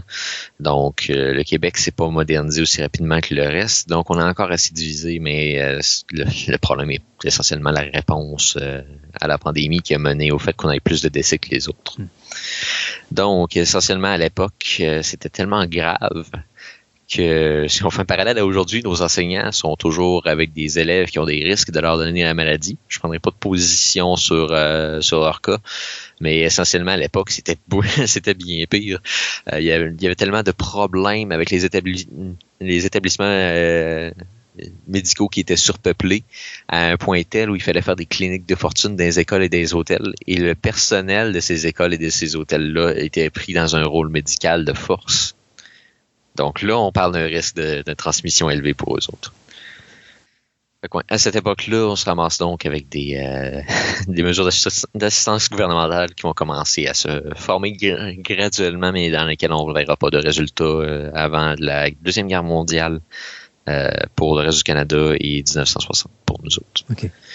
Euh, essentiellement, la pandémie s'est arrêtée en mi-1920, puis les causes sont encore un peu floues, mais les, euh, les théories prévalentes sont plutôt basées sur le fait que c'est la distanciation qui a grandement aidé de ce côté-là, étant donné que le virus avait plus d'autres potentiels grâce à l'isolation et le port du masque, et que les personnes ayant survécu au virus y étaient protégées au moins pendant un court laps de temps. Mhm. Donc, on parle quand même d'un virus qui est plus... Un, on parle quand même d'une bonne différence par rapport à notre virus de COVID-19 aussi, simplement par le fait que l'influenza était moins résistante aux températures comme la COVID-19 l'est, euh, du fait que la COVID reste active malgré les saisons. lui, l'influenza, il était meilleur ou il se répandait mieux dans le froid ou dans le chaud? Dans le froid. Dans le froid, OK. Donc, aussi bien tombé aux statistiques, euh, je pense qu'on a assez tourné autour du pot de ce côté-là. En 1918, le monde comporte 1,8 milliard de personnes. C'est 50 à 100 millions de personnes qui vont décéder de la pandémie de 1918. Euh, les estimés modernes estiment plus près de 100 millions. Euh, pour faire un comparatif, c'est à peu près 5,5% de la population mondiale qui est passée à cette époque-là. Pour la, Première Guerre mondiale, on parle de 20 millions de morts et 21 millions de blessés. Donc, une, une, énorme différence entre les deux. La pandémie a été beaucoup plus dévastatrice que la guerre elle-même. Pourtant, qui est une des guerres les plus euh, meurtrières qu'on ait jamais connues. Au Canada, la population était de 8 millions à l'époque. Et c'est 55 000 morts de pandémie qu'on va avoir. Étonnamment, moins haut que la guerre, qui est l'équivalent de 60 000 personnes qui sont mortes. Euh, au Québec, euh, ça va être 2,4 millions de population et 14 000 morts. Euh, si on compare avec les statistiques d'aujourd'hui, le monde comporte 7,9 milliards de personnes. On a 3,5 millions de morts répertoriés. C'est amené à changer, mais essentiellement, c'est 0,044% euh, Au Canada, on a 38 millions de personnes et c'est 25 000 morts. 25,5 millions, 000 morts. Euh, et au Québec, on a 8,5 millions de personnes et 11 125 morts répertoriés. Donc, on voit quand même une différence notable. La pandémie de 1918 a été dévastatrice et le fait qu'on ait appliqué les mesures que les autres ont découvert au fur et à mesure, surtout en deuxième vague, euh, ont grandement aidé justement. Ça l'a aidé. Puis comme je disais tantôt, aussi au niveau médical, on est plus avancé. Puis, euh, comme je disais, là, ça a été assez rapide d'avoir des vaccins. C'est sûr que là, ça a pris du temps avant qu'on les aille, nous, mais je veux dire quand même, on a attaqué le problème rapidement, puis on a trouvé des solutions médicales, ce qu'on euh, on n'était pas capable de faire en, 1918. Là. En effet. Hmm. Fait qu'une une large pandémie qui nous a frappés euh, et qui a fait énormément de dommages. Et par chance, d'une certaine façon, on a appris de ça, ce qui nous a permis euh, d'en avoir d'autres. Voyons ça comme ça. et oui. Eh bien, merci beaucoup, euh, Pascal, de nous avoir fait passer à travers cette, euh, cette influenza de 1918 et de voir que finalement, malgré tout ce qu'on vient de vivre dans la dernière année et quelques, euh, on s'en est quand même bien sorti. Puis c'était pas si pire que ça. Moi, je continue à le dire. Si on avait eu une pandémie comme l'Ebola, euh, je pense facilement qu'on aurait eu au moins 50-60% de la population qui aurait été décimée dans la première année.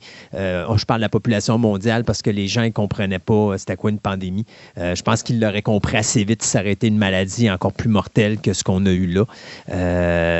on a été, je pense, très chanceux. J'espère que quand on va euh, passer par une autre pandémie, on va apprendre de ce qu'on vient de vivre là, euh, parce qu'on est de plus en plus, euh, je pense qu'on est dans un, je pourrais dire dans un type de société qui est malheureusement beaucoup plus à risque de ce type de pandémie-là, surtout avec toutes les, affaires scientifiques qu'on fait, les tests scientifiques, les ci et les ça, et le fait qu'on est de plus en plus nombreux sur la Terre. Donc, veux, veux pas, euh, tu sais, je regarde, là, tu prends, euh, mettons, un virus, tu envoies ça, mettons, en Chine euh, ou au Japon où les, les, gens vivent un par-dessus l'autre, et puis eux autres, ça va se propager d'une façon excessivement rapide. Alors, on est, on est ouvert à ce genre de situation-là. Alors, c'est sûr et certain que j'espère qu'on va apprendre de ce qu'on a vécu de la COVID. Puis, euh, tu sais, je me dis, oui, je comprends qu'il y a des gens qui pensent qu'il y a des contrôles de gouvernement et tout ça, mais il y a des fois, je pense qu'il faut arrêter d'essayer de, voir des bobos, puis juste voir c'est quoi le problème, puis d'analyser le problème comme il faut, puis de lire à des places intelligentes pour vraiment prendre l'information intelligente sur ce type de, de maladie-là avant de commencer à sauter dans, dans les déductions puis dire, oh, ben, finalement, c'est juste ci ou c'est juste ça, puis se rendre compte que des fois, ben, on pourrait peut-être se débarrasser d'une maladie comme la COVID plus rapidement si on avait fait peut-être un peu plus attention puis qu'on avait été euh, moins euh, réfractaire à certaines conditions qui ont été mises en place pour essayer de nous protéger contre cette maladie-là, que plusieurs considèrent encore être une simple grippe. Moi, je peux vous le dire, je l'ai vécu dans ma famille et je l'ai vécu dans mon entourage, euh, des gens qui l'ont eu, puis euh, ils ont encore des effets secondaires après un an et demi. Alors, euh, moi, je pense que pour certaines personnes, oui, c'était juste une petite grippe, mais pour d'autres, moi, je considère la COVID comme étant une partie de roulette russe. Alors, tu tournes le barriquet, il y a une balle dans ton barriquet, puis tu espères que la balle n'est pas dans le tonneau quand tu pu sa gâchette. Et c'est ça, tu le sais jamais tant que tu ne l'as pas. Alors, j'espère que quand on aura d'autres choses comme ça, pas parce que je veux qu'on aille d'autres, mais c'est parce que c'est une réalité, on d'en avoir d'autres. J'espère qu'on va apprendre de la COVID, puis qu'on va essayer de passer à travers plus rapidement et d'une meilleure façon parce qu'honnêtement, je ne suis pas nécessairement fier de la façon que ça s'est passé en général. Merci beaucoup, mon cher ami Pascal. Ça fait plaisir. Et puis, on se dit à une prochaine chronique d'histoire qui sera peut-être un peu plus intéressante que de parler de pandémie. Là, on est tanné, on vient d'en finir une d'un demi. Euh, je pense qu'on a assez des pandémies. Là, là on va parler d'autre chose de plus intéressant. merci, mon camp. Puis, on se dit à la prochaine. Ça fait plaisir. on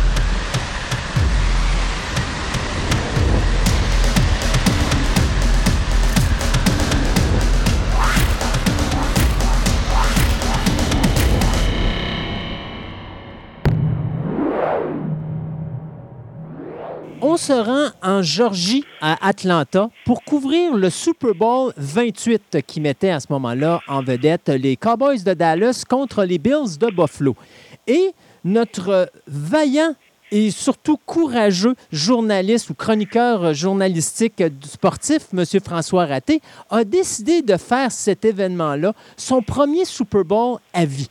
Alors, alors que ça faisait quoi, 5 à 6 ans qu'il était dans le domaine du journalisme pour le journal Le Soleil, il décide de prendre son sac à dos et de partir en auto au, euh, en direction de la Georgie. Bonjour François. Salut Christophe. Euh, Est-ce que je suis pas mal dedans dans toutes mes, euh, mes divagations euh, de, de commentateur radio? Ouais, ben là, il n'y a pas de couverture de, de- d'événements. Euh, Je suis euh, à ce moment-là, en 1994, évidemment, je suis un fan fini de football. Euh, j'ai pas commencé encore à écrire la chronique de football au soleil. Je suis journaliste surnuméraire, donc euh, on peut pas me confier une chronique. Par contre, euh, euh, je pense que euh, les, collègues de travail ont vu que j'étais un passionné de ce sport auquel euh, on n'avait pas, on n'accordait pas encore autant de, de, de, de couverture que évidemment le hockey ou ben le, baseball entre autres. Mais moi, de mon côté, ben j'étais un, un bon amateur de foot et puis à ce moment-là, je, je, je travaillais également avec la presse canadienne sur la couverture des Nordiques à temps partiel euh, avec euh, mon ami Robert Laflamme. Et là, tout à coup, je, suis jamais allé voir un Super Bowl de ma vie. Euh, Je me dis peut-être que si un jour le soleil accorde plus d'importance à ce sport, peut-être qu'on aura l'idée de m'envoyer là-bas, mais il va falloir que je fasse mes preuves, ce qui n'est pas encore le- ce qui n'a pas encore été fait. Mais à ma grande surprise, en janvier 94, à la mi-janvier, j'ai un ami qui me lâche un coup de fil et qui me dit François, qu'est-ce que tu fais la fin de semaine du 30 janvier? Euh, dans deux semaines. Qu'est-ce que tu fais? Ben, j'ai dit, j'y réponds tout bonnement que d'après moi, on va regarder le Super Bowl ensemble avec quelques amis, comme on le fait depuis quelques années euh, dans un bar euh, de Québec ou encore chez un, un gars de la gang qui va nous préparer des ailes de poulet, puis que on va prendre quelques, quelques bières, puis on va regarder ça. Ben lui, il part à rire, puis il me dit euh, Qu'est-ce que tu dirais plutôt que d'écouter ça dans un bar à Québec? On allait l'écouter ça directement euh, sur place, dans les gradins du Georgia Dome, le nouveau stade qui vient d'être construit à ce moment-là pour les Falcons d'Atlanta, qui évolue dans la NFL et qui accueille le Super Bowl 28. Là, évidemment, pendant deux, trois secondes, j'ai dit là, arrête là, tu, vaut pas une farce de ce genre-là, là, c'est pas drôle, là. Euh, Quand tu vas me dire que c'est euh, c'est une blague, là, j'aurai pas de fun. Cranque-moi pas pour leur rien. Non, non, il dit, euh, je viens d'avoir un coup de téléphone des autorités de la NFL, puis euh, il y a bel et bien deux billets à mon nom qui nous sont vendus par la NFL, qui ne sont pas donnés, mais vendus.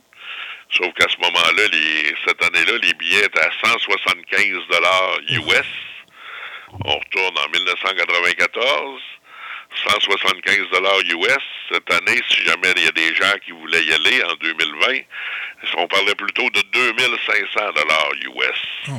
Donc, en 1994, 175 dollars, c'était quand même, on peut qualifier ça quand même entre guillemets d'abordable. Et puis, mon copain me raconte son histoire, mais euh, mon, mon copain à l'époque, euh, Darco Bertrand, un ami de, de- de l'adolescence, euh, était le propriétaire des magasins Sport Maniac de la région de Québec. Et puis, euh, lui vendait, était- avait été un des premiers sur une petite boutique sur la rue Cartier, qui a été suivie par l'ouverture d'un plus grand magasin aux Galeries de la Capitale. Pour les gens qui se souviennent de cette époque, ben, c'était le premier à Québec à vendre euh, un magasin de sport où tu pouvais te trouver des casquettes d'à peu près toutes les équipes de sportives en Amérique du Nord, des manteaux, euh, des gilets, t-shirts, euh, toutes, toutes sortes de souvenirs là, aux couleurs des, des, des Bulls de Chicago, des Red Sox de Boston, euh, des, euh, des Cowboys de Dallas, euh, tout ce que tu voudras. En tout cas, il n'y avait rien. Avant ça, tout ce qu'on trouvait sur les magasins de grande surface, c'était des, des couleurs, des, des, des, gilets aux couleurs ou des casquettes aux couleurs des Expos, du Canadien, des Maple Leafs de Toronto. Mais lui, il avait de quoi vraiment pour tous les passionnés de sport. Puis euh, il avait eu la- l'année précédente une invitation de la part de la compagnie Starter qui fabriquait vraiment les, les, les, vêtements de sport, entre autres les beaux manteaux d'hiver, les coupes-vents aux couleurs de ces équipes-là. Puis le magasin Sport Maniac avait été le, le meilleur vendeur pour l'Est du Québec. Donc, euh, mon, mon ami Darko avait été invité à se rendre au Super Bowl à Pasadena, en Californie. Puis, euh, il avait pu assister, entre autres, au spectacle de Michael Jackson, qui avait été, euh, qui était la vedette du show de la demi à ce moment-là.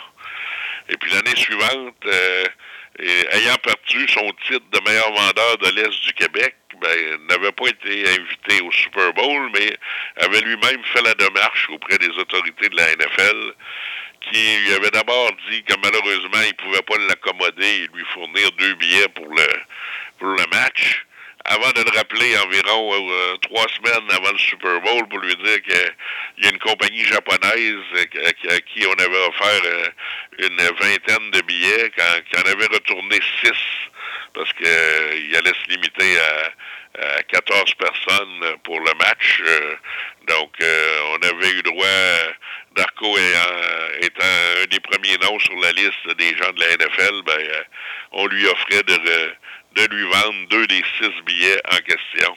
Puis évidemment, ben, il n'a pas dit non. Et comme j'avais été euh, un de ceux qui lui avait donné un petit coup de main du côté financier euh, à l'époque où il avait parti sa business, ben, il avait pensé à moi euh, pour m'inviter à l'accompagner à Atlanta pour aller vivre un Super Bowl. Donc, le Super Bowl 28, c'était quoi l'intérêt principal? Y avait-tu quelque chose de spécial à surveiller sur cet événement-là? Ben, imagine-toi, moi, que j'étais un fan des fini des Cowboys de Dallas. Je déteste pas les Bills de Buffalo parce que le premier match que j'ai vu dans la NFL comme amateur euh, cinq ans plus tôt, en 1989, c'était un match à Buffalo. Donc, euh, j'étais un fan des Cowboys, puis j'ai un petit penchant pour les Bills depuis ce temps-là. Quand je, Darko m'offre euh, de l'accompagner là-bas, il reste quatre équipes qui, parce que les finales de conférence n'ont toujours pas eu lieu. Donc, d'un côté, j'ai Dallas qui joue contre San Francisco, et de l'autre côté, j'ai Buffalo qui joue contre Kansas City. Donc, là, je me dis, c'est peut-être la seule fois de ma vie que je vais pouvoir aller au Super Bowl. Et puis, j'ai la chance de voir peut-être les deux clubs que j'apprécie le plus, un contre l'autre, ou deux autres clubs, oui, intéressants, mais qui ont vraiment pas le même attrait pour moi. Et puis, qu'est-ce que qu'est-ce qui est arrivé? Ben, étant un bon garçon, ben, j'ai été récompensé parce que Dallas a gagné contre San Francisco, Buffalo a éliminé Kansas City. Puis là, ben, je me retrouve avec mes deux clubs préférés qui vont se disputer le 28e Super Bowl. Moi, c'est le scénario de rêve. Je peux pas avoir mieux que ça. Euh, tout le monde disait que le vrai Super Bowl, en réalité, opposait Dallas à San Francisco parce qu'on disait que les, deux meilleurs clubs de la NFL se retrouvaient du même côté du tableau, les, dans la conférence nationale.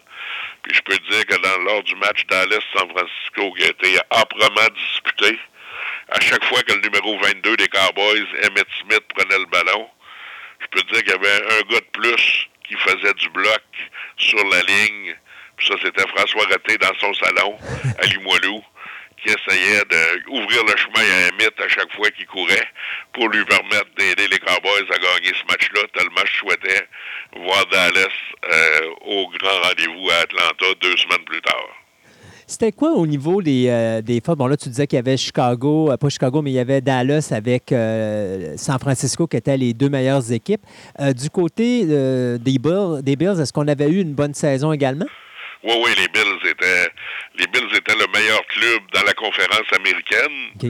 Mais quand tu analysais vraiment ça, tu- tout le monde s'entendait pour dire que le premier rang allait, était soit Dallas ou San Francisco parce que c'était vraiment les, les, les, les meilleurs clubs à ce moment-là, là, avec Troy Aikman, Emmett Smith du côté de Dallas, Steve Young, Jerry Rice et compagnie avec San Francisco.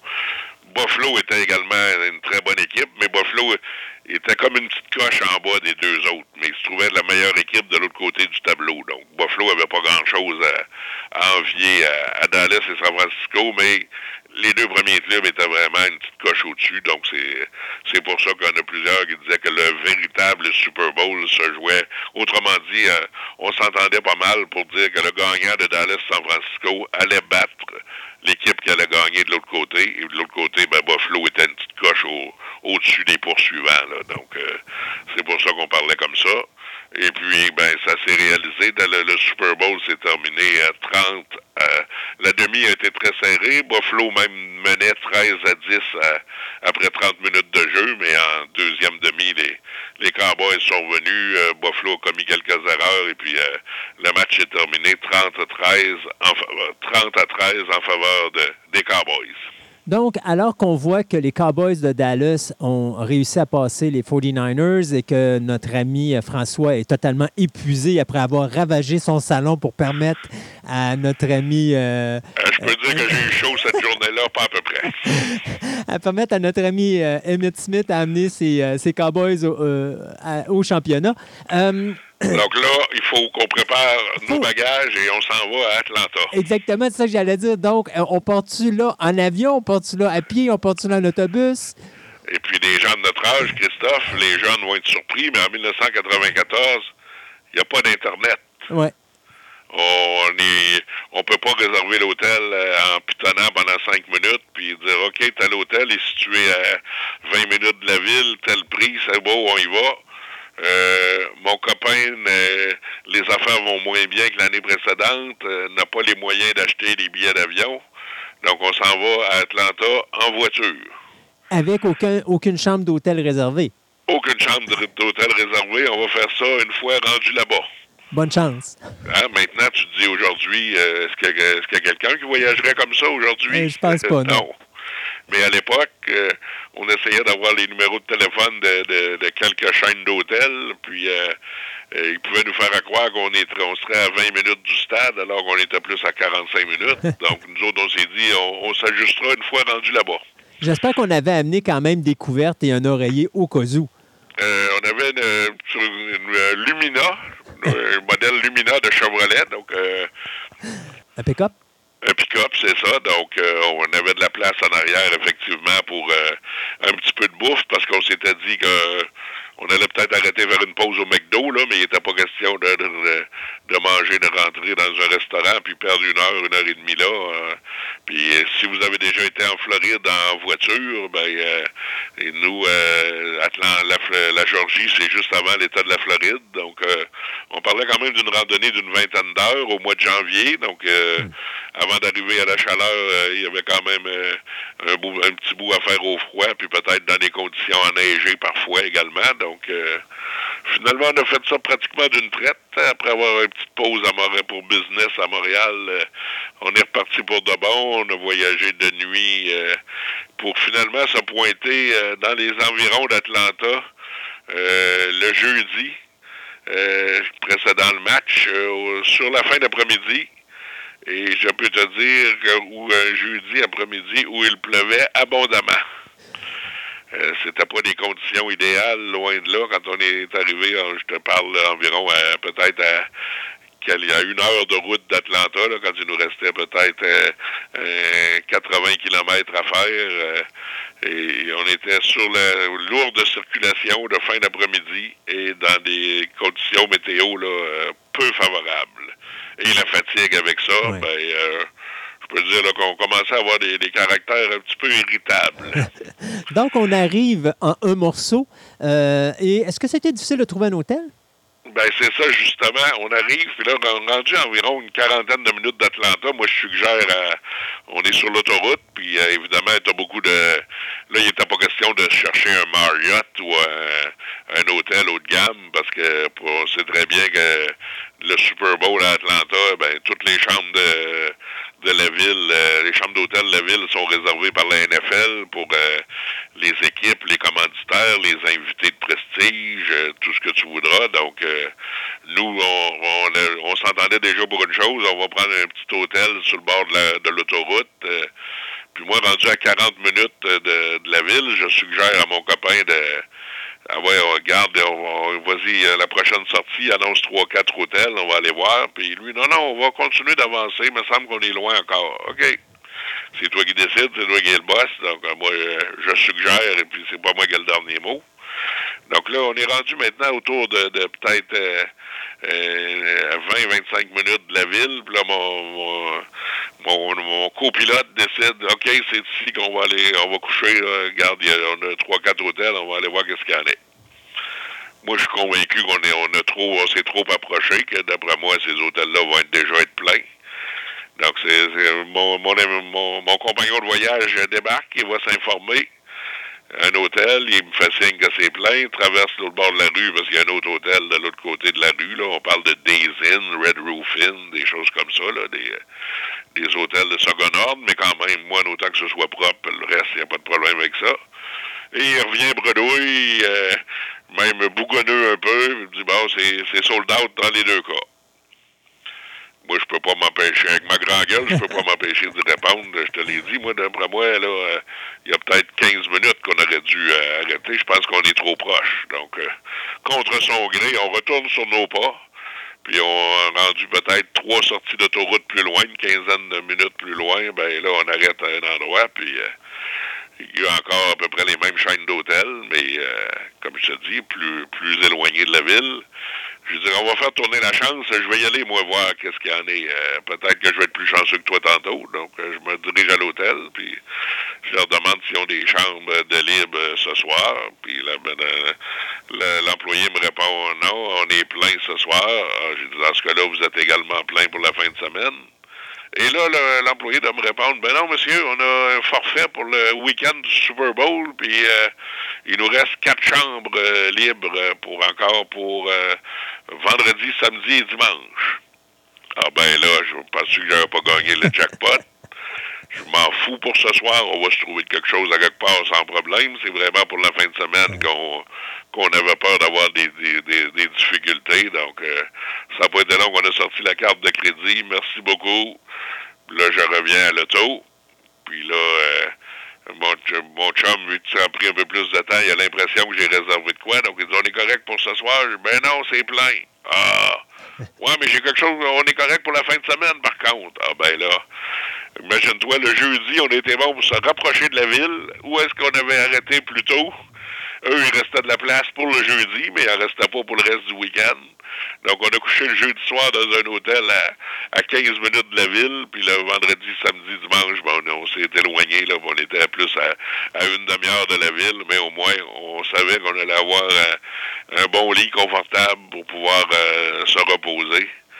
Puis je peux te dire que le jeudi soir en question, je me souviens pas qu'est-ce qu'on a mangé. D'après moi, c'est du McDo, du Burger King, quelque chose comme ça, proche de l'hôtel. Puis euh, on a fermé les livres très tôt parce qu'après avoir roulé pendant pratiquement 20 heures d'affilée, là, on était fatigué. Et donc, une fois qu'on refait ses énergies, on arrive au vendredi. Comment qu'on prépare ça, un week-end de Super Bowl? Ben, quand, quand c'est la première fois que tu y vas, tu, y vas un petit peu au hasard. Par contre, étant tu sais, passionné d'information, la première chose que je fais le vendredi matin au déjeuner, c'est que je me procure le journal. Puis là, une déception en partant, euh, Christophe. J'apprends en lisant le journal qu'une légende de la musique avait donné un spectacle dans le cadre des activités du Super Bowl le jeudi soir à Atlanta c'est sûr qu'on aurait été fatigué, mais en plus que c'est qu'il avait même pas fait sale comble. Et puis là, je me dis, on a quand même manqué un show de cette légende-là. Imagine-toi, tu avais Frank Sinatra en spectacle le jeudi soir à Atlanta. Comme je dis, on est très fatigué, mais je peux te dire que j'aurais forcé la note pas à peu près pour essayer d'avoir une chance unique d'aller voir M. Sinatra en spectacle? Donc, euh, ça commence du mauvais pied le vendredi matin quand je réalise qu'on a manqué ça parce qu'on n'était pas au courant du tout qu'il y avait ce spectacle-là en ville. Hmm.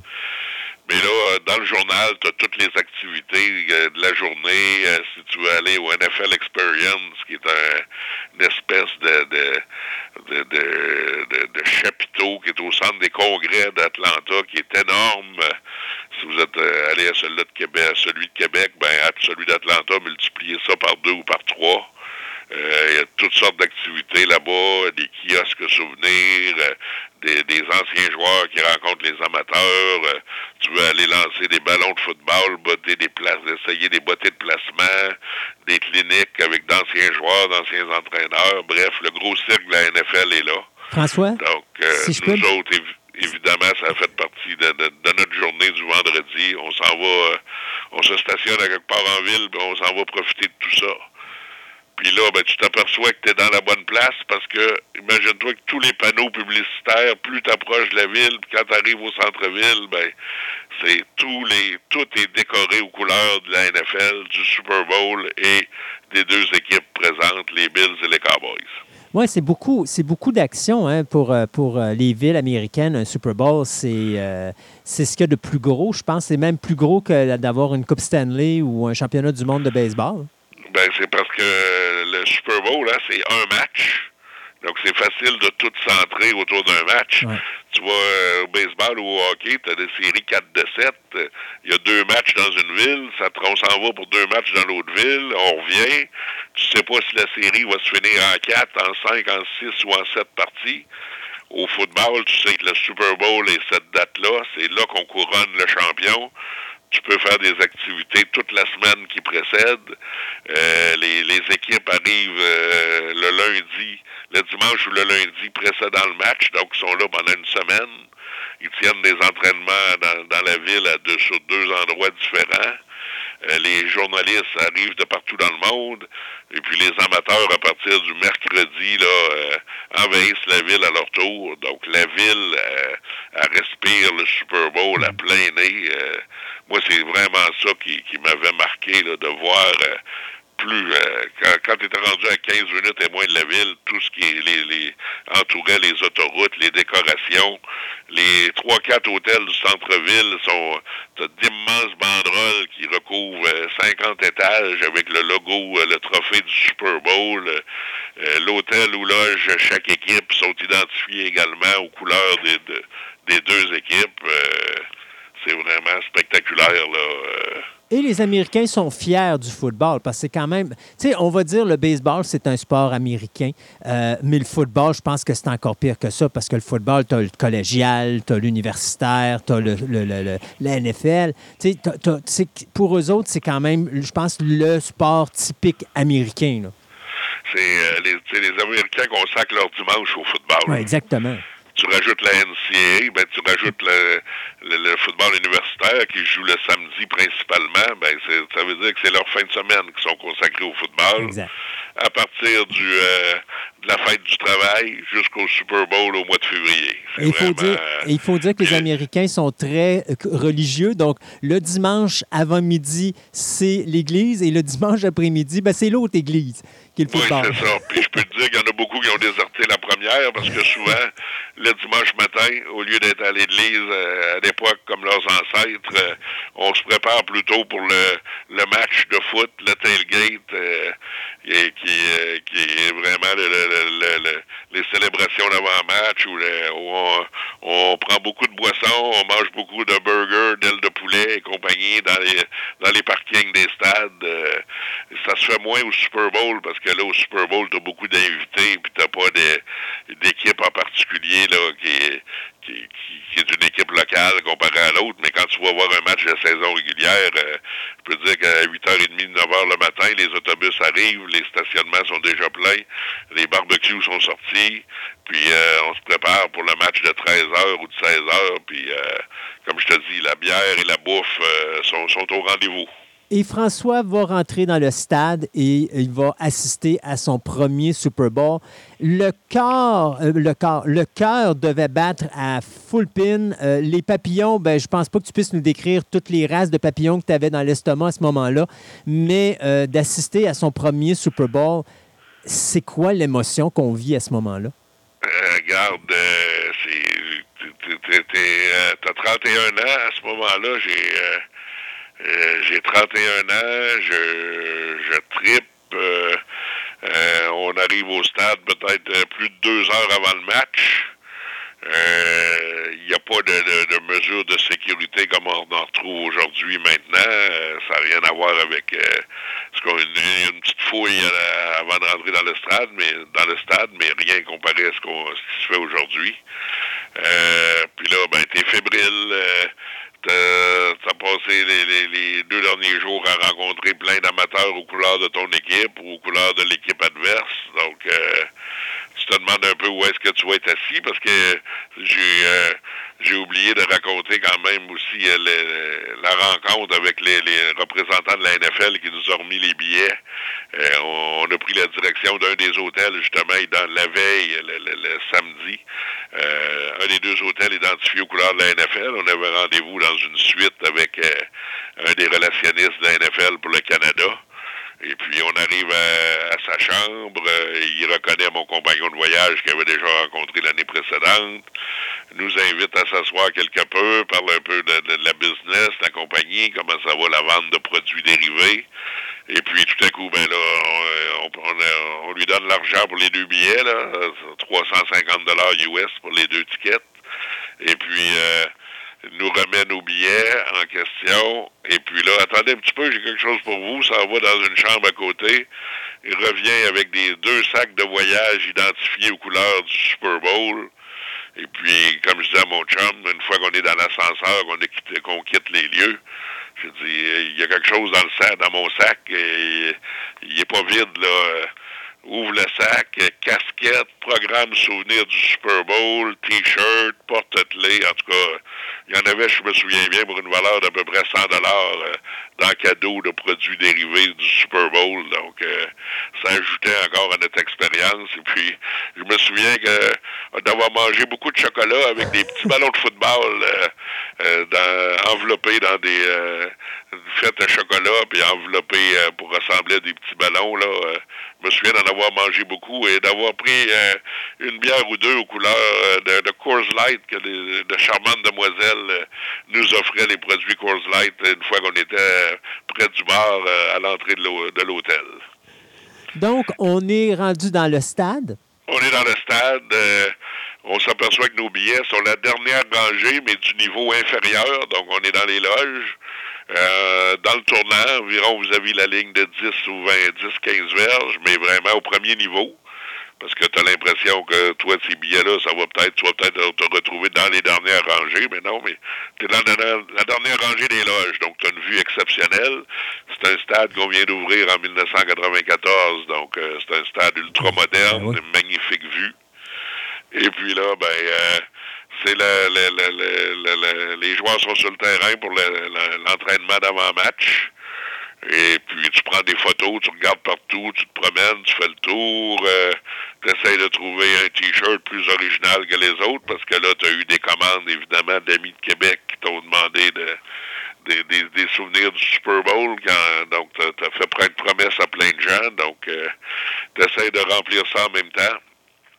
Et puis, à un moment donné, vient le temps de l'hymne national, la présentation des joueurs, puis là, ben, euh, t'es nerveux parce que t'as l'impression que tu veux absolument que ton club l'emporte. Euh, T'as beau ne pas détester les Bills de Buffalo, ton club que t'encourages depuis que t'es es un adolescent puis que t'es devenu un fan de football, ben c'est les Cowboys de Dallas. Donc, euh, t'as l'occasion de... Peut-être, moi, j'avais peut-être la troisième ou la quatrième fois que j'avais l'occasion de voir jouer les Cowboys. Et j'avais joué, vu euh, disputer des matchs de saison régulière à Philadelphie puis à New York, entre autres. Mais là, pour le Super Bowl, c'est la première fois. Donc, euh, c'est le gros trip. Et puis, euh, ton joueur préféré, c'est Emmett Smith. Et puis, comme euh, je l'ai dit précédemment, ben, euh, les Cowboys tirent de l'arrière à la demi, mais euh, reviennent en force en deuxième demi. Et puis, c'est Emmett Smith qui est choisi le joueur du match. Marque deux touchés en deuxième demi, profitant des revirements causés par les Bills de Buffalo. Puis, euh, tu gagnes le Super Bowl, tu cries comme un malade, euh, parce que le lendemain, je peux te dire que mon copain et moi, on parlait plus du tout. On avait... On avait bien de la misère à communiquer parce que la voix était éraillée pas à peu près. Puis dans notre section, devant nous, il y avait beaucoup plus de partisans des Bills de Buffalo. Donc, euh, on a pris plaisir à se payer leur tête un peu vers la fin du match. Donc, euh, euh, on, on s'est époumoné pas mal. Et puis, euh, finalement, ben, les Cowboys ont gagné le Super Bowl euh, dans ma face, comme je pourrais dire. Et puis, euh, c'est un des... euh, si aujourd'hui, j'ai ben, euh, genre, on me demandait de... de de raconter les, les 10 événements de sport que, que j'ai le plus trippé dans ma vie. C'est évidemment évident que ça fait partie de mon top 10. J'ai vu six Super Bowl, mais le premier de tout avec ton club qui est là, puis euh, tu es là comme un fan et non pas comme un journaliste, donc tu pas besoin de travailler, tu peux euh, savourer euh, l'événement au maximum, ben euh, ça je l'oublierai jamais. François, merci beaucoup de ce merveilleux souvenir. Je suppose que le retour, étant donné que vous aviez plus de voix, était beaucoup plus gai que euh, l'aller en direction de la Georgie où on sentait que les esprits s'échaudaient quelque peu à la fin. Là, Oui, même il y avait si- beaucoup moins de stress au retour. Puis même Les si- Cowboys avaient gagné, on était de bonne humeur. Euh, la météo, je crois, était pas pire aussi. Je pense plus sympathique également. Bref, euh, Mais, mais de toute façon, honnêtement, même si vous seriez chicané, il n'y a plus rien qui sortait euh, du système non, vocal. alors. je dire que les, mon, mon compagnon de voyage étant un fan fini d'Elton John, je peux dire que on a écouté beaucoup de, de CD de, de- de- du bon vieux Elton euh, sur le chemin du retour. Hey, François, un gros merci. Et puis, euh, on se dit à une prochaine, à une prochaine fois pour d'autres souvenirs sportifs euh, de ta fabuleuse carrière de journaliste. Ça me fait plaisir, puis enlève la fabuleuse, là. merci. Bye bye. Bye bye.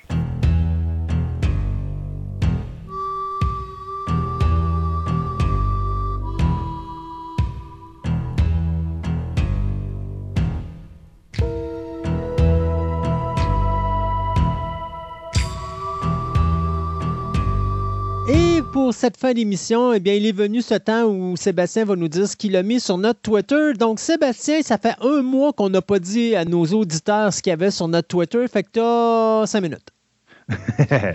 Euh, donc, les trailers que j'ai mis.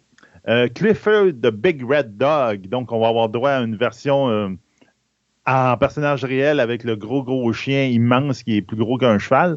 Donc, j'avoue que, euh, mettons, un Beethoven x10, ça va ressembler à ça. Donc, on a le trailer de ça. On a le trailer de Ch- Chucky, la série télévision qui va hâte. sortir le 12 octobre. J'ai hâte. Euh, J'avoue que la. Ben, c'est ça, ça a l'air intéressant. C'est un beau teaser, euh, surtout que Chucky est vendu dans une vente de garage. Donc, euh, Mais ça, c'est supposé suivre Cult of, euh, of Chucky. Alors, j'ai bien hâte de voir comment, comment que ça se trimballe dans l'histoire, ce- ce- ce- cette série-là, parce que c'est fait par la même équipe qui a fait tous les films de Chucky depuis le début, sauf le remake.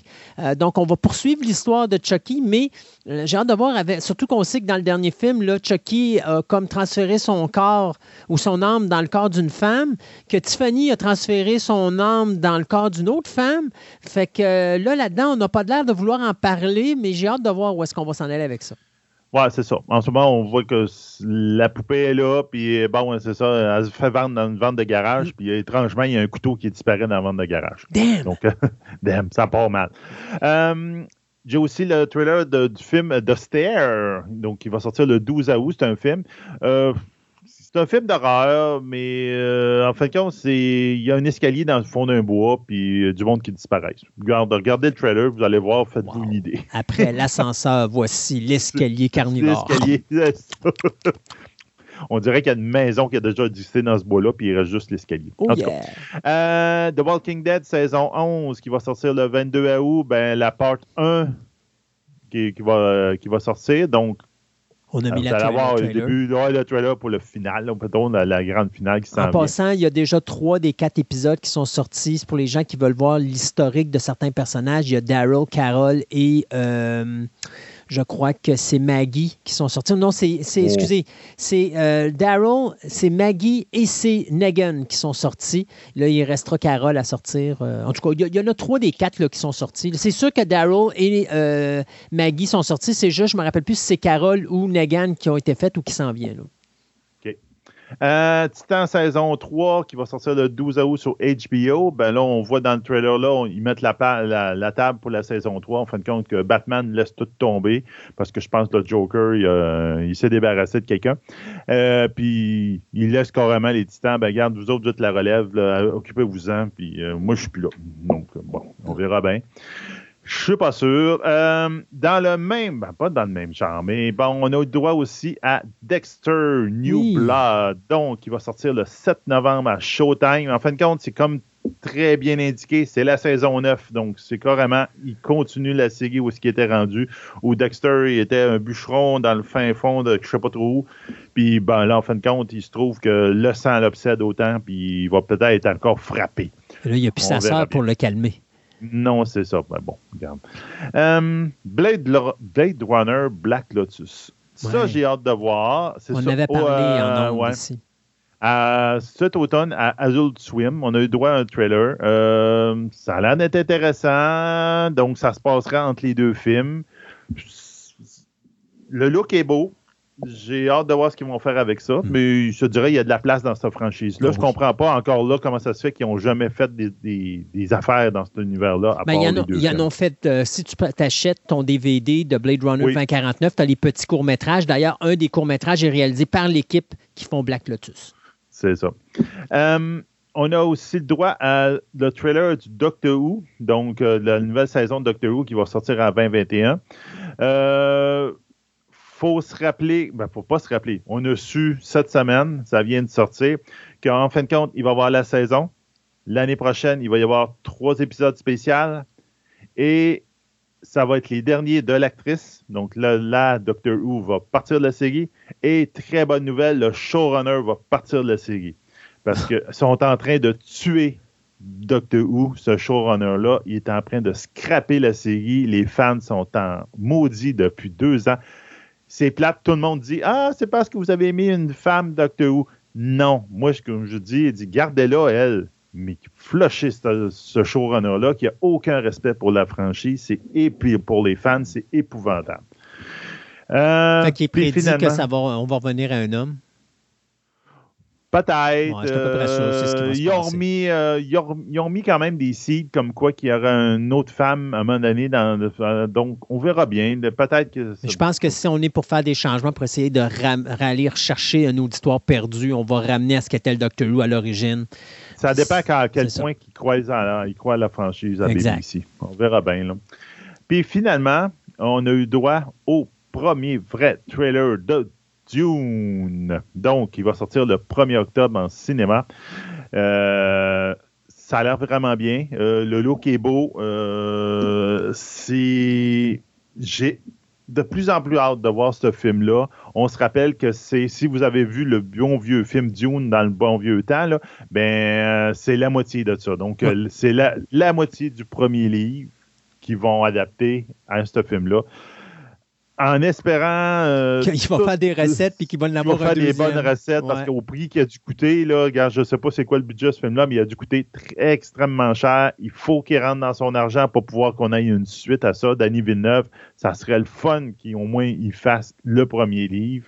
Et après ça, s'il est bon pour faire les autres, tant mieux, là, mais au moins finir le premier livre, ça serait le fun. Je continue à dire que Dune devrait être faite sur un poste de streaming en télésérie. C'est la seule façon que tu peux couvrir cet univers-là au complet. On avait commencé à l'époque avec Sci-Fi Channel avec Dune puis Children of Dune, qui incluait également le troisième livre. Le Children of Dune, c'était le deuxième et le troisième livre qui, faisait. Fait qu'on avait eu les trois premiers livres, puis malheureusement, on a arrêté.